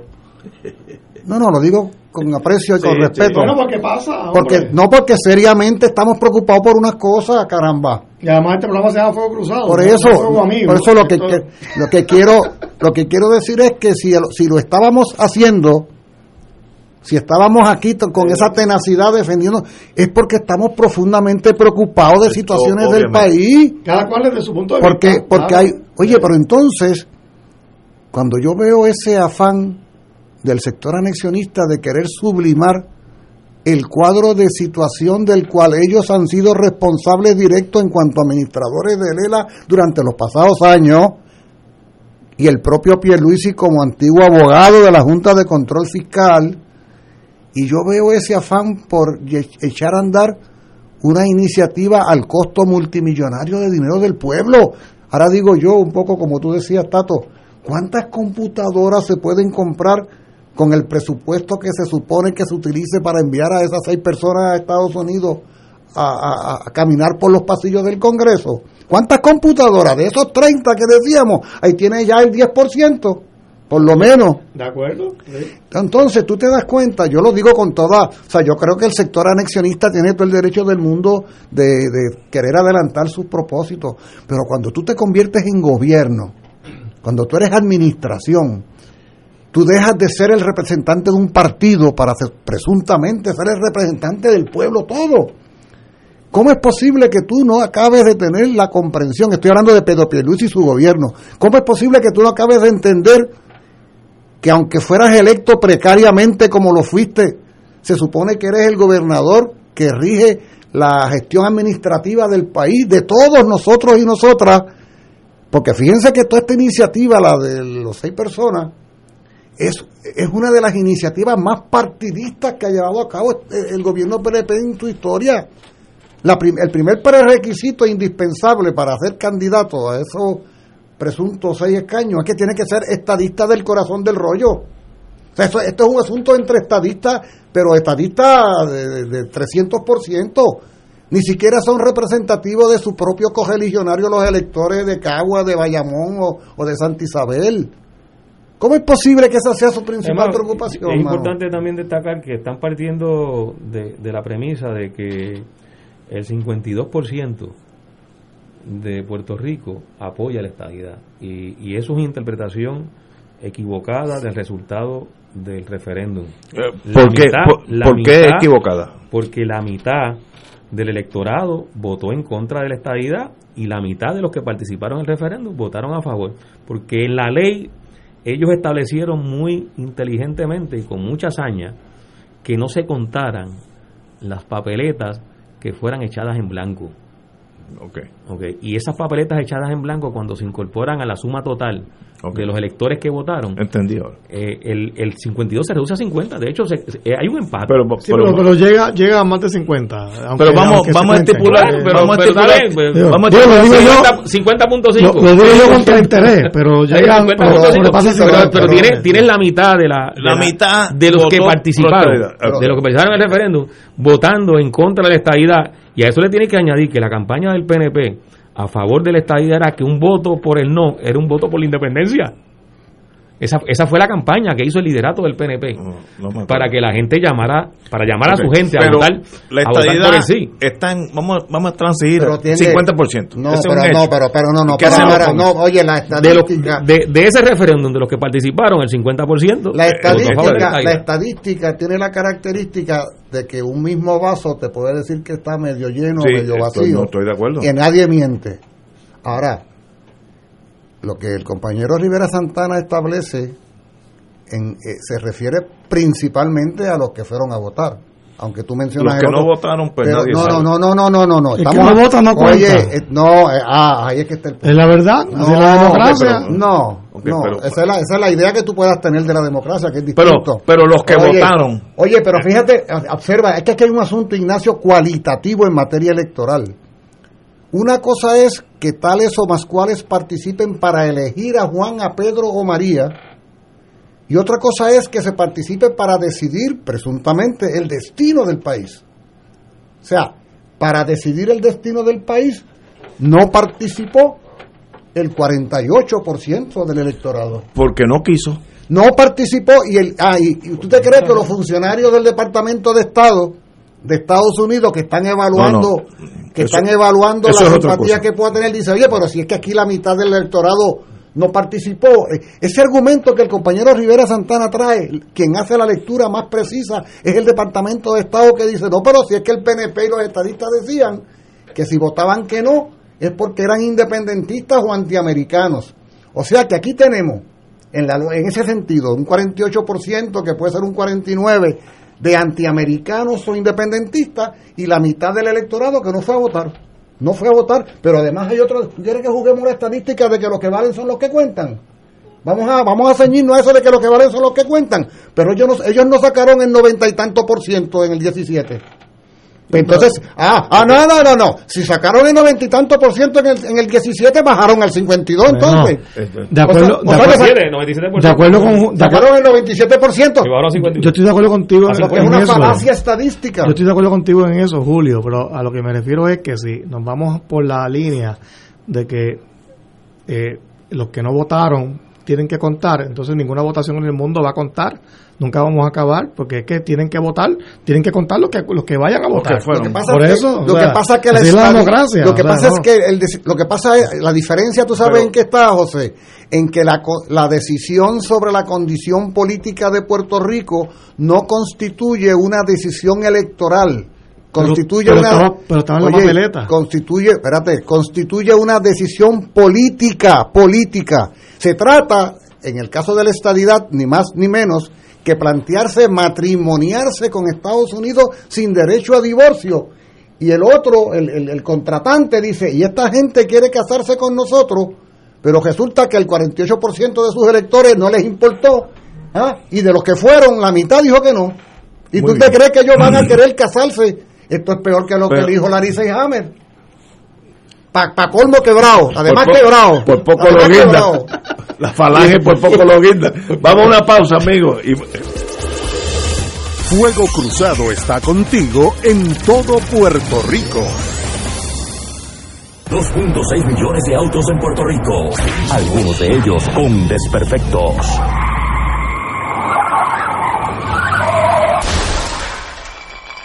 Autocontrol. Tu carro. Tu carro. Tu mundo. Lunes a viernes a las 11 de la mañana por Radio Paz 810 AM.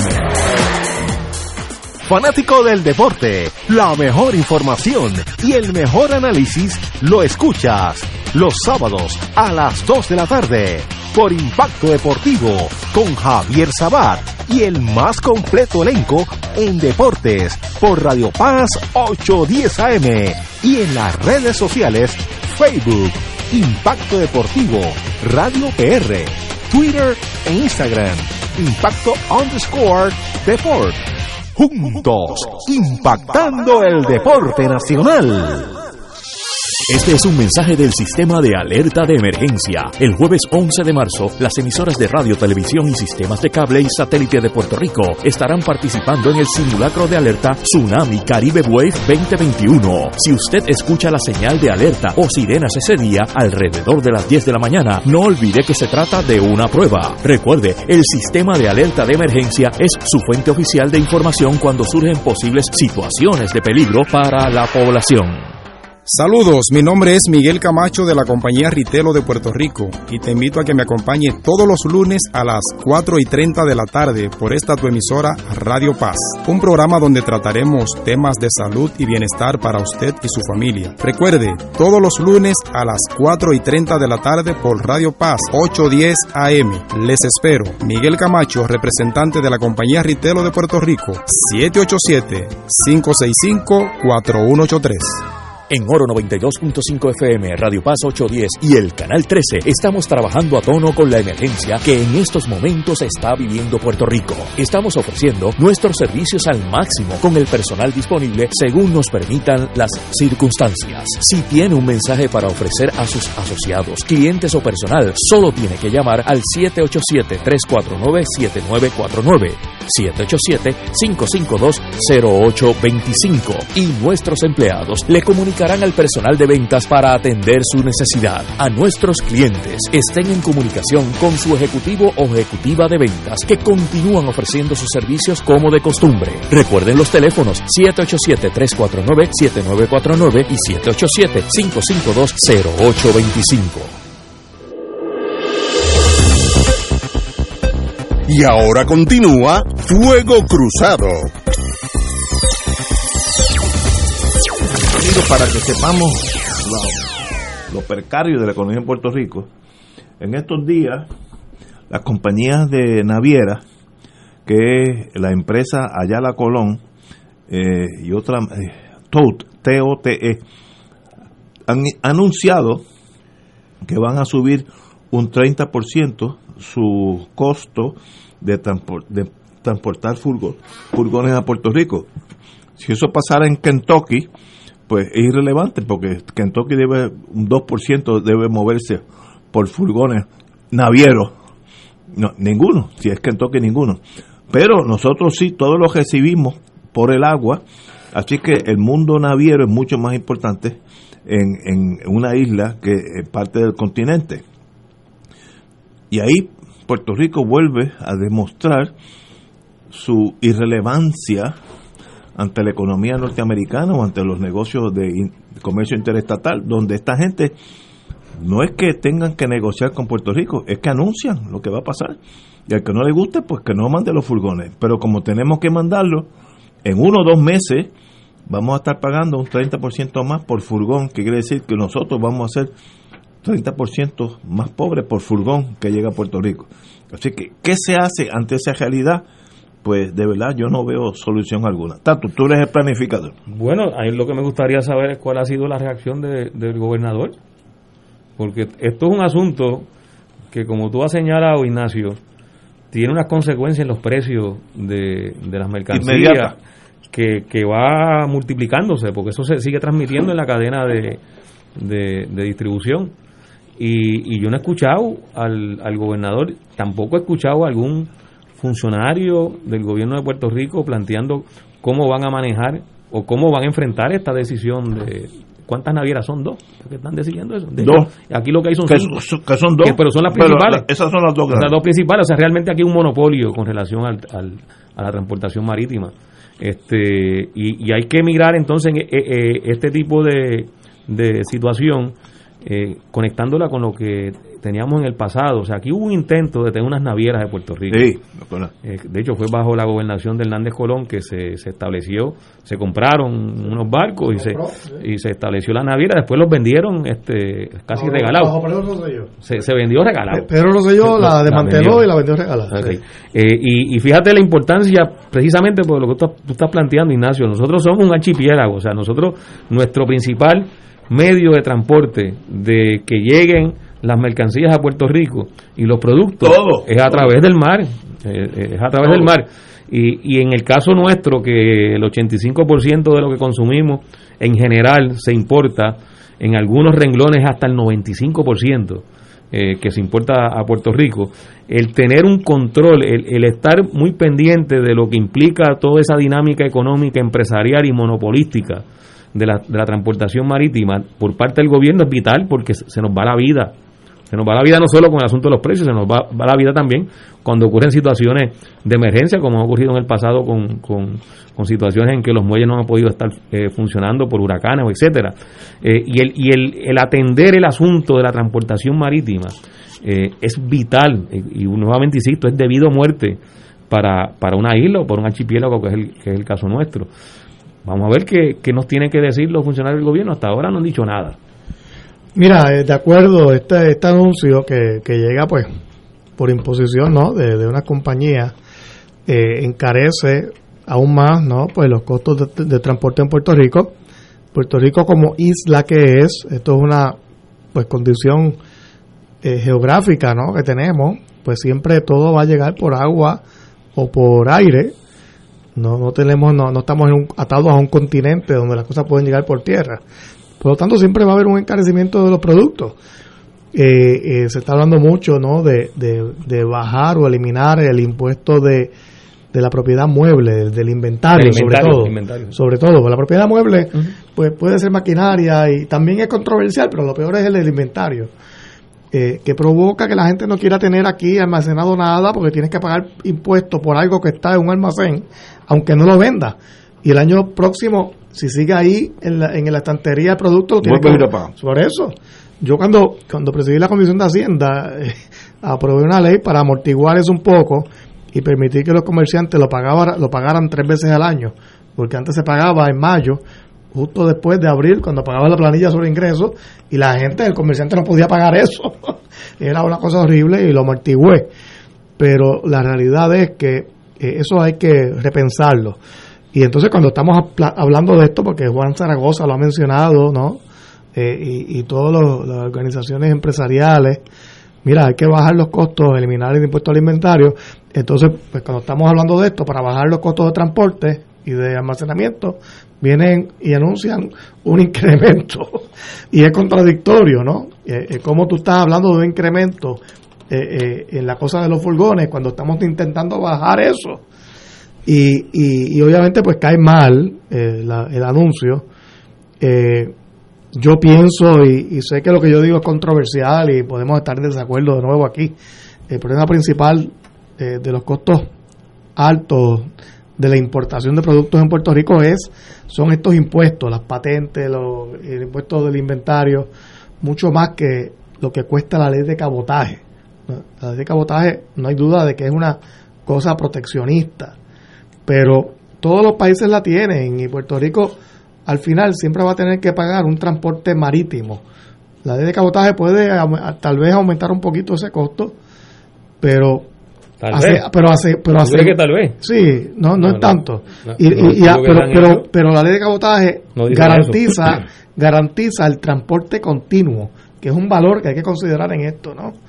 Eh, eh, pero esta cosa del impuesto al inventario, estos, estos cargos, el, incluyendo el cargo que hay de inspeccionar los, los furgones cada vez que salen de los muelles, encarece más el furgón que la misma ley de cabotaje. Eh, ese es el problema. Eh, eh, Vamos a atender los dos. Y, bueno, está bien, o sea, no. Los pero, dos encarecen, los dos. Pero, pero el transporte continuo es un valor y hay que darle. Eh, se puede lograr. Yo sé que esto es otro debate. ¿no? Se puede lograr no, quiero, usando otras navieras, no tiene que ser. pero la, la realidad es que pues llega de tiempo este anuncio, ¿no? Yo, yo, yo quisiera pues que estas empresas pues explicaran mejor al público de qué se trata, para que si hay alguna razón justificada, que la gente lo entienda pero eso no ha llegado a la gente, ¿no? Eh, eh, y ahora mismo cae mal el anuncio. Estas empresas han, han abusado de, Puerto Rico. Yo tengo un recuerdo no muy preciso, y quizás aquí Ignacio y, y José pueden este, traer más detalles, pero ¿se acuerdan cuando fueron multadas? porque se pusieron de acuerdo para establecer para los precios para los precios o sea eh, aquí detrás de estas em, de estas empresas hay un manejo casi de gángster y, y quien está quien está eh, pagando y, sufriendo las consecuencias de eso somos nosotros el pueblo de Puerto Rico. Pero no hay voluntad para meterle mano. O sea cuál es cuál es cuál es la o sea cuál es la opción o cuál es la, la forma en que el gobierno de Puerto Rico de la administración que sea eh, va a adoptar para, para ponerle coto a esto y que este uso no siga pues pasan las administraciones y siguen cambiando por su respeto estas compañías navieras realmente son abusivas y manejan ese negocio lo manejan como si fueran gángster. Un monopolio. Que eso es lo que funciona eh, cuando tú examinas es un monopolio. Hay dos compañías que controlan todas las furgones que entran a Puerto Rico y se dividen como tú dices hace unos 10 años fueron acusadas de price fixing arreglar los precios y me da la impresión que este aumento nos afecta a todos ante un Puerto Rico indefenso porque no puedo hacer nada. Eso es del Federal Maritime Por eso, pero, aclaro que esto aplica a todos los Estados Unidos. No, no, es a Puerto Rico nada más. Porque, pero es que nosotros, a diferencia de Kentucky, el, el mundo naviero es muchísimo más importante. Digo, pero, pero, pero, Kentucky es cero, ¿no? si te queda callado, si te queda callado es peor. Pero en el abuso sigue. a los hawaianos les aplica igual. También, por eso ya. Y en Alaska también. Y en Guam también. Y en Guam, o sea, por eso no es. Hay unas excepciones que se han hecho, por ejemplo, Puerto Rico acaba de lograr hace un año y pico atrás que es algo que lo de los aviones, lo de los aviones eh, que lo eximan de la ley de cabotaje para la carga aérea que eso tiene un gran potencial no de, no se ha hecho nada de, no, bueno eh, por, incompetencia del gobierno pero pero la, normativa es buena eh, las Islas Vírgenes por ejemplo tienen también unas exenciones para el combustible pues yo creo que Puerto Rico debe enfocarse de, lograr exenciones parecidas, específicas. Pero si tú pides que deroguen en general la ley de cabotaje, eso nunca va a pasar. la ley de cabotaje va a ser eliminada algún día cuando, cuando la Organización Mundial de Comercio diga, y, va a pasar eventualmente, que eso violenta todos los tratados internacionales de libre comercio, que es la verdad. Eh, pero mientras es una ley anacrónica, o sea, prehistórica. Pero mientras eso no pase, el Congreso no lo va a derogar. Y, es absurda porque el discurso de los gobiernos de Estados Unidos ha sido a favor de la libre competencia, de la libre empresa, y a Puerto Rico le aplican exactamente lo contrario.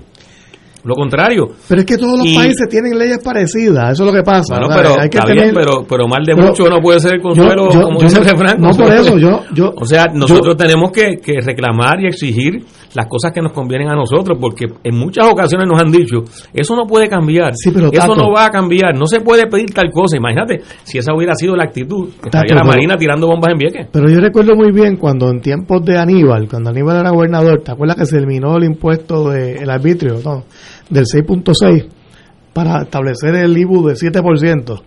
Y entonces había todo este discurso de que como los comercios iban a eliminar el 6.6, y, lo que se iba a añadir era un 7, porque en realidad todo se quedaba igual. Ningún comercio eliminó nada del 6.6, aunque se eliminó el impuesto, siguieron cobrándose los, a los consumidores. Si tú eliminas la ley de cabotaje, que es mi punto, no, yo no estoy ¿verdad? aquí eh, defendiéndola, no tengo ningún interés sobre ella. Eh, simplemente quiero eh, que, que quede claro que si tú eliminas la ley de cabotaje, al otro día en Puerto Rico no pasa nada. Todas la- la- las empresas, lo- lo- los supermercados, los, los detallistas, los distribuidores, van a seguir cobrando lo mismo a los, a los consumidores. Nadie va a bajar los precios. Eh, eh, entonces, yo creo que a veces estamos dedicando mucha energía a esto de la ley de cabotaje cuando hay temas que están más a nuestro alcance de cambiar y que pueden provocar mejores cambios en Puerto Rico. Pero eso no es lo Eso que piensa, eso no es lo que piensa en la Asociación de Industriales, Yo estoy de acuerdo. ni es lo que piensa Ahora, MIDA. de- o sea, déjame- eh, eh, esto es un reclamo no solo de sectores sociales, sino de sectores económicos No, no, estoy de acuerdo, yo creo que hay consenso de que sí nos afecta Deja- y su derogación tendría un efecto positivo económico en el país y en, y en los consumidores. Déjame hablar sobre la ley de cabotaje. Yo tuve experiencia cuando estuve en Pueblo. Eh, por razones históricas, las Islas Vírgenes no tienen ley de cabotaje. Y Pueblo mandaba, tiene, tenía, estoy seguro que todavía tiene cinco supermercados entre Santa Cruz y San Tomás. Por tanto, algunos furgones iban de Port Elizabeth, New Jersey, directamente a San Tomás. Y a veces salía el furgón de al lado de Port Elizabeth, New Jersey, a San Juan. El de San Juan costaba 800 dólares más por furgón. Eso, eso es un hecho matemático. Eso no fue de. pues yo estaba a cargo de, ese mundo. Y entonces, nosotros, ilegalmente, encontramos que si mandábamos un furgón a San Tomás, nos costaba 800 pesos más. Había una barcaza, todas las noches llegabas a Fajardo de San Tomás, poníamos dos o tres furgones, nos costaban 100 pesos por furgón, nos salía 700 pesos menos. Hasta que aduana un día se enteró y por poco nos mete preso a todos. No, no, nos mandaron una carta que cese y desista, pero y paramos. Pero el, la, la diferencia de costo era era 800 pesos en mis tiempos. Yo no sé si ahora es cin- 500 o 1000, no sé. Ahora, eso tiene cierta lógica. Me lo explicó a mí un político de los Estados Unidos, amigo. Me dijo, entre Belén, Brasil, y Río de Janeiro, Brasil, si tú vas a mandar una carta, una carga, ¿puedes usar un barco coreano? No, tiene que ser brasilero, porque la nación protege sus su navieros, su Todos- comercio. todos los países tienen ley- ley Eh, países Este, si manda Pero, pero es una ley que, que favorece y protege a Estados Unidos, no, a nosotros. no, pero espera, espera, espera, es que estamos hablando de Estados Unidos. ¿sabes? Yo, yo te entiendo a ti, pero, pero mira lo que estoy diciendo. Eh, Para Estados Unidos es lógico que si mandas un furgón de New York, de Nueva York a New Orleans, que sea un barco americano. Eso nadie lo cuestiona. El problema es que para ellos Puerto Rico es parte de ese, de ese mundo naviero. Igual que en Brasil. Mándate un furgón de Belén en el norte hasta Río de Janeiro al sur y va en un barco brasilero o no llega. Y eso es protección de los intereses nacionales. Igual que Estados Unidos, nosotros en Pueblo encontramos que el pollo congelado se producía en Brasil como una tercera parte del costo. Una- el mismo pollo, los mismos envases, lo mismo. Y entonces trajimos un furgón para ver cómo hasta que nos, nos cogió and Drug Administration, no, Department of Agriculture dice no, es que el pollo congelado no puede entrar a Estados Unidos, pero ¿por qué no? Porque hay un reglamento que todo lo que tenga que ver con la industria de pollos, congelado o vivo, tiene que ser producido en América.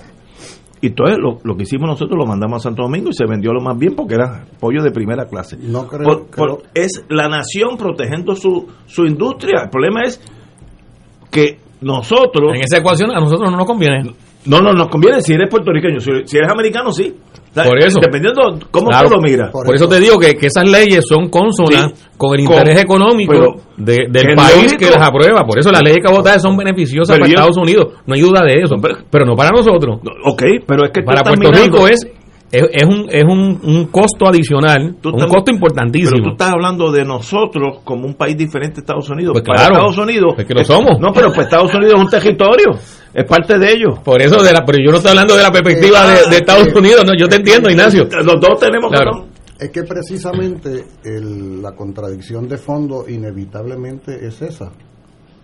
Es decir, por ejemplo, el compañero Nadal Powell dice, es que todos los países tienen esas leyes. Bueno, todos los países tienen esas leyes y son soberanos. Estamos de acuerdo. y ejercen y ejercen su soberanía entre otras cosas protegiendo sus mercados y su comercio Puerto Rico como no tiene soberanía no puede eh, determinar cómo comercia con el agravante de lo que tú decías muy al principio Ignacio de que nosotros no somos un país continental sino que somos una isla nación que ta- estamos urgidos necesitados inevitablemente a que lo que llega a este país llega o por barco principalmente o por avión. No hay otra forma. Pero el hecho político, ahora no es el, el estrictamente económico, el político es que estamos sometidos a la ley de otro país. Claro, para alguna gente estar sometido a la ley de otro país no constituye problema, sino que lo ven como algo normal. Pero para quienes eh, interpretan esa realidad como una de dominación colonial, claro que constituye un problema porque es una muestra elocuente de la ausencia de poderes de nuestro pueblo para determinar con quién y de qué manera comercia con el mundo. Y estamos expuestos y sometidos. Por eso es que fíjate que el titular de la noticia, no sé si lo tenías por ahí, a mí esto de estar citando directamente al periódico no me gusta, me gusta más analizar los asuntos, pero ya que apareció publicado, observen ustedes o escuchen ustedes, queridos amigos y amigas Radio Escucha, miren el titular. Maniatado el gobierno ante el alza en tarifa de los muelles. Es un editorial. Ese titular es un editorial. O sea, va a suceder que nos van a imponer un 30% de aumento en el tráfico comercial en- en la Marina de estadounidense y el gobierno de Puerto Rico no va a tener nada que decir sobre el particular según se establece ahí.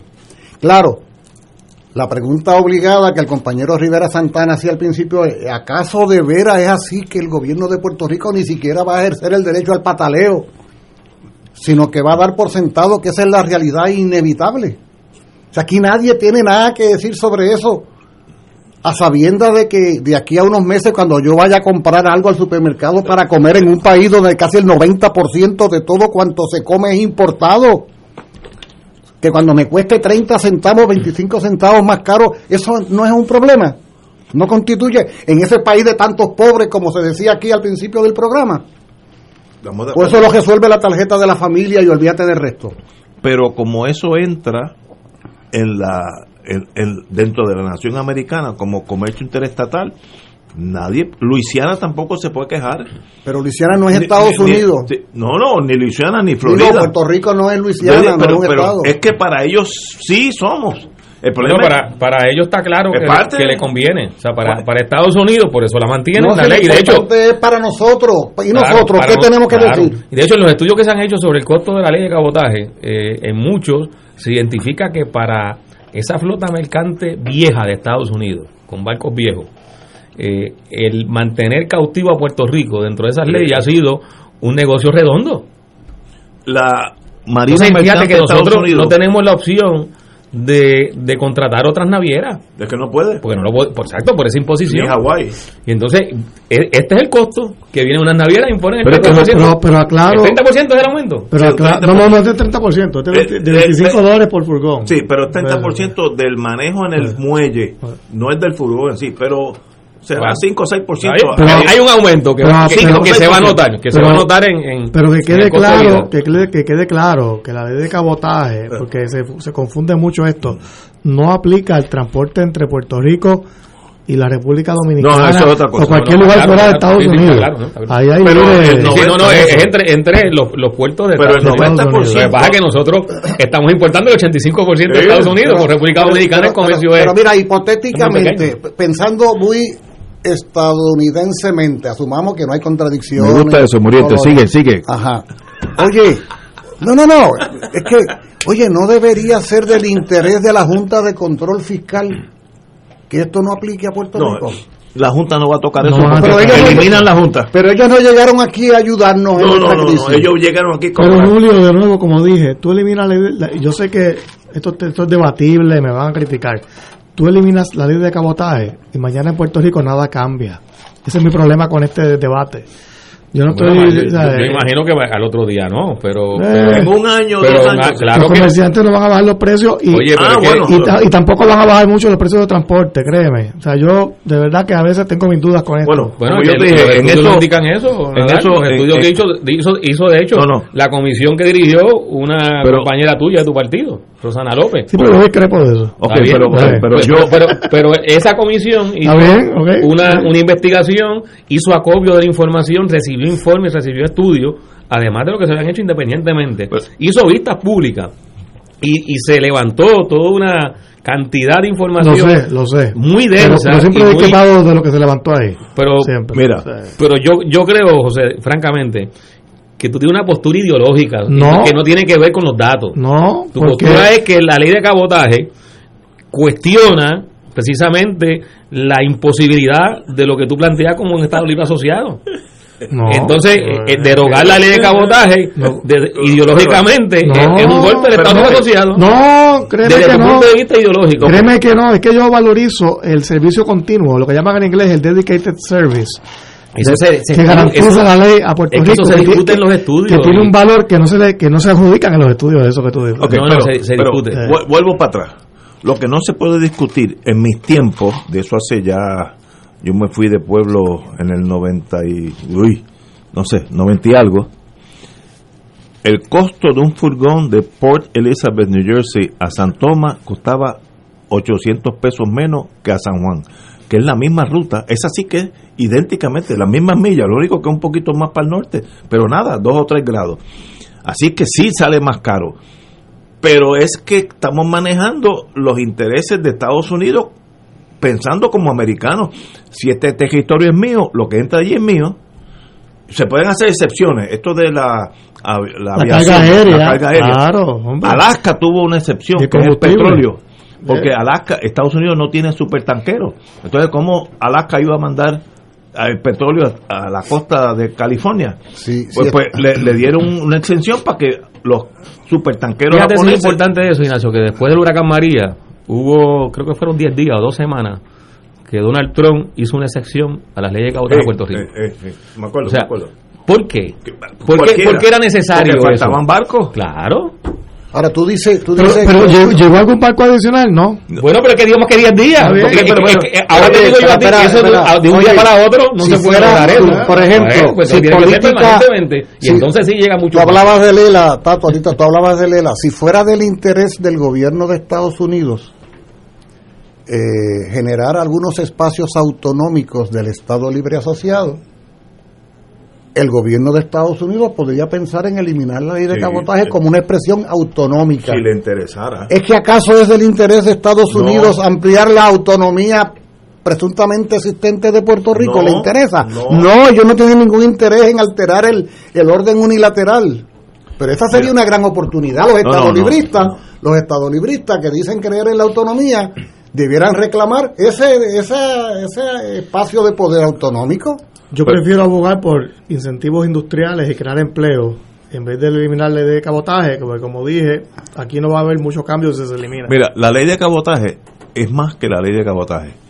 Ese barco tiene que ser construido en Estados Unidos, ma- mayormente en Pascagoula, Mississippi, los barcos de carga. La tripulación tiene que ser norteamericana. El capitán, los oficiales, todo el mundo, hasta, hasta que el maquinista abajo. Por tanto, eso es una industria. En Estados Unidos hay dos escuelas, una en Maine y otra en Kings Point, Nueva York, que casi todos esos graduandos trabajan en las navieras estas, que si tú elimi- eliminas eso, la industria de hacer barcos en, en Mississippi desaparece porque lo que están haciendo es para el servicio nuestro. Eh, por tanto, pensar como americano. O sea que debemos agradecérselo. No, no, pensar como americano, que eso se va a eliminar, es un sueño, porque hay demasiados intereses. El senador, los dos senadores de, de Luis, de, de Mississippi, van a decir, no, que, oye, vamos a hacerle un favor a Puerto Rico y tenemos que cerrar los astilleros nuestros. ¿Están locos? Piensa como americano, no como puertorriqueño. Como, como puertorriqueño, ustedes tienen razón también. No, aquí Pero- no hay ni bueno ni malo, son intereses encontrados. Pero de nuevo, esto aplica a Hawái, aplica a Alaska, aplica Sí, a Guam. sí. eh, la única manera de tú no estar dentro de la ley de cabotaje es siendo, siendo independiente, ¿está bien? Eso, está estipulado, entonces ¿está bien? Pero si es sí. Estado es lo mismo, ¿sabes? No, no. Eh, claramente un área, como en otras, donde los intereses de Estados Unidos son contrarios a nuestros intereses como país y como pueblo. pero, espérate. donde no se pueden armonizar, que no sea por la vía de que Puerto Rico sea un país soberano Pero- y que pueda tener las posibilidades precisamente de diseñar y legislar y aprobar los reglamentos, las leyes, los planes, el modelo económico que nos convenga más a nosotros. Ok, pero Tato, tú como lo hacen todos los países soberanos, análisis- como lo hace Estados Unidos. Ese análisis El- tuyo. Estamos reclamando exactamente lo que reclama Estados Pero, Unidos. Ana, ese análisis tuyo es 100% correcto si tú miras a Puerto Rico como una entidad extranjera a los Estados Unidos. Pero si eres norteamericano, Sí, yo lo pienso Puerto. Rico es una posesión, es un televisor en colores que tiene pegado en la pared y ellos mandan. Ah, la solución es independencia. Y si tú eres Francia, en Francia no hay ley de cabotaje. Digo, entre los franceses sí, pero pero con Estados Unidos el problema es que hasta no hasta que no se dilucida ese es, esa realidad que tiene muy pocos seguidores en Puerto Rico la independencia en este momento eso va a seguir así por los intereses Está creciendo, está creciendo. Bueno, pero, sí, pero, pero- no.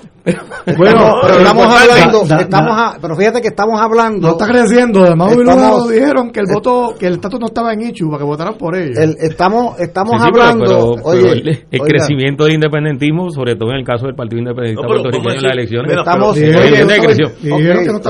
no. Estamos, estamos hablando de la embarcación que va y viene. Exacto. No estamos hablando de lo que contiene. Y si vamos a completar la ecuación económica, no, el problema económico no es solamente en qué tipo de embarcación llega lo que llegue. Estamos hablando además de un modelo económico donde en un 85 a un 90% eso que llegue tiene que llegar porque si no llega no hay un plan B. Porque el modelo productivo en la colonia ha sido tan fracasado que ¿para cuánto es que hay comida en este país normalmente en los almacenes? ¿Para dos o tres semanas? Do- dos semanas más o menos. ¿Entiendes? O sea, no se trata únicamente de las leyes de cabotaje, se trata de que esos barcos que ya de entrada están ganando por ese monopolio que existe, están, están controlando al país por la vía de todo lo que se trae. O sea, nosotros no solo no necesitaríamos la ley de cabotaje, es que necesitaríamos que vinieran menos barcos, porque tendríamos que ser más productivos. Y a ser más productivos tendríamos que importar menos. ¿Ves? Estamos de acuerdo. Y mientras más tú produces, menos tienes que importar. Pero y menos mira- tienen que venir los barcos cargados de cosas porque tú estás produciendo. Pero Julio, mientras eso o vienen no a recoger mercancía. O vienen a recoger mercancía porque Pero- tú pero- exportas, exacto. Pero mientras eso no pase, el status quo es este. O sea, no, eh, Por eso es que hay que resolverlo. Ah, bueno, fíjate, no, fíjate no, que no. te- tenemos ahora un aumento en las tarifas, que es la noticia que inicia esta, esta conversación.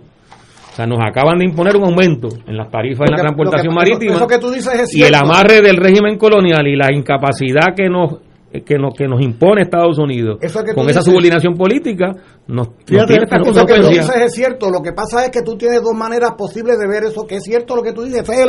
Eso es lo que prevalece. es la realidad. Ante lo que prevalece, tú tienes dos maneras de pensar. Resignarte a que eso es lo que va a ser por siempre jamás.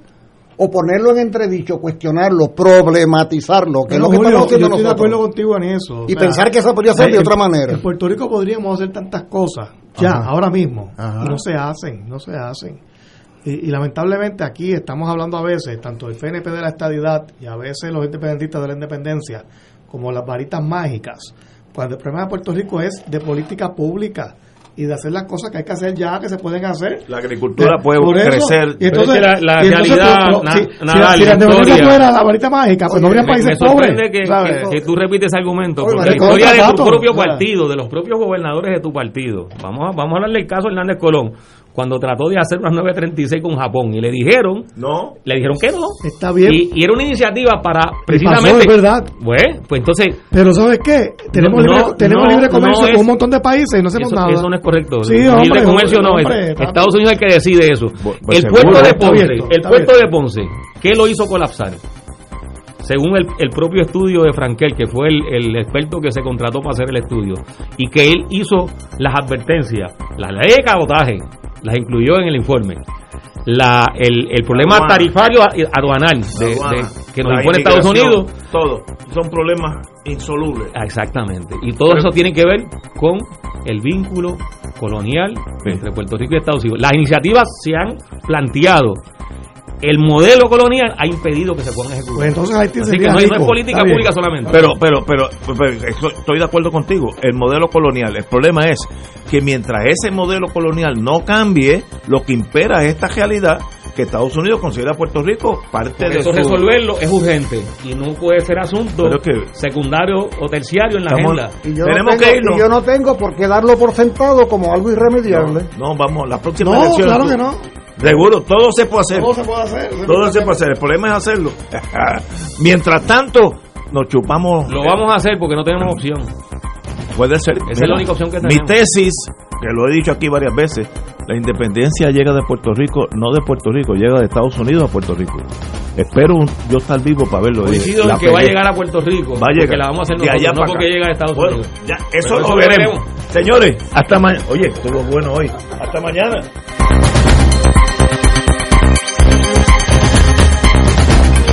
Esta emisora y sus anunciantes no se solidarizan necesariamente con las expresiones vertidas en el programa que acaban de escuchar.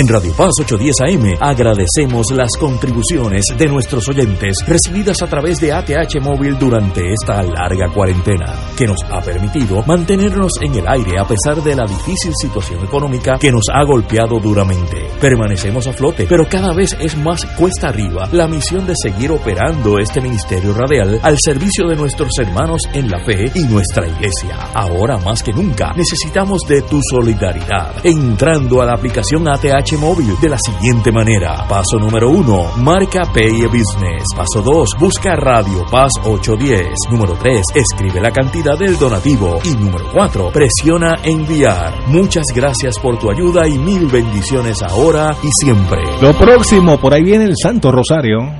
El camino de Cuaresma. Ora. Encuentra un momento en tu día para orar sin prisa. Vivamos esta cuaresma como tiempo de esperanza. Caminemos hacia el santuario de Nuestra Señora, Madre de la Divina Providencia, para la misión cuaresmal 2021. Providencia divina. Nuestro lema, afianzados en la providencia, 16 y 17 de marzo, con la participación de Fray Héctor Lue Cruz y Fray Manuel Avilés. Y el 18 de marzo, con la Santa Misa y la predicación de Monseñor Álvaro Corrada del Río. Todas las noches, adoración del Santísimo y confesiones. Misión Cuaresmal 2021, 16 al 18 de marzo, 7 de la noche, Santuario Nacional de Nuestra Señora, Madre de la Divina Providencia en Cupey. Te esperamos. Transmisión por Radio Paz 810 AM y Radio Paz 810.com. Que yo soy tu hermano en las buenas y en las malas. Saludos hermanos, te habla tu diácono Carlos Morales. Y te pregunto, oye, ¿qué es diaconando? Pues diaconando es contigo en la enfermedad. Diaconando es nuestro catecismo. Diaconando es reflexiones para la vida. Diaconando es en defensa de la fe. Diaconando te acompaña también en tus oraciones. Acompáñame todos los sábados de 6 y 30 a 7 y media por Radio Paz 810. Cada sábado de 9 a 11 de la mañana tendrás un encuentro con De Frente con la Verdad, donde se discuten asuntos que tocan de cerca la actualidad en todas sus perspectivas, las historias que afectan a tu diario vivir, estos y otros temas analizados desde el punto de vista evangélico. De Frente con la Verdad, todos los sábados de 9 a 11 de la mañana por Radio Paz 810. Radio Paz 810. Radio Paz 810, WKBM San Juan, señalando el camino, donde ser mejor es posible. Radio Paz 810.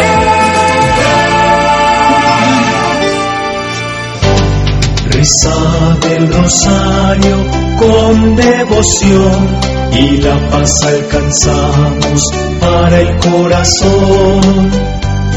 Por eso contemplemos la vida de Jesús, desde su bautismo nos irradia con su luz. Buenas noches hermanos y hermanas. Hacemos una oración especial por la jornada del acompañamiento y oración por la familia. 12 horas de ininterrumpida de oración y adoración al Santísimo. El Ministerio de Rezadores de la Parroquia María Reina del Mundo en Atorrey se, se complace en rezar el Santo Rosario por las siguientes intenciones. Oremos por nuestros obispos, sacerdotes, diáconos, religiosos y religiosas, ministros extraordinarios de la comunión, por las catequistas y muy especialmente por nuestro, por nuestro obispo Roberto Octavio y nuestro párroco Mario Martínez y por nuestro consejero espiritual Fray Aníbal Rosario.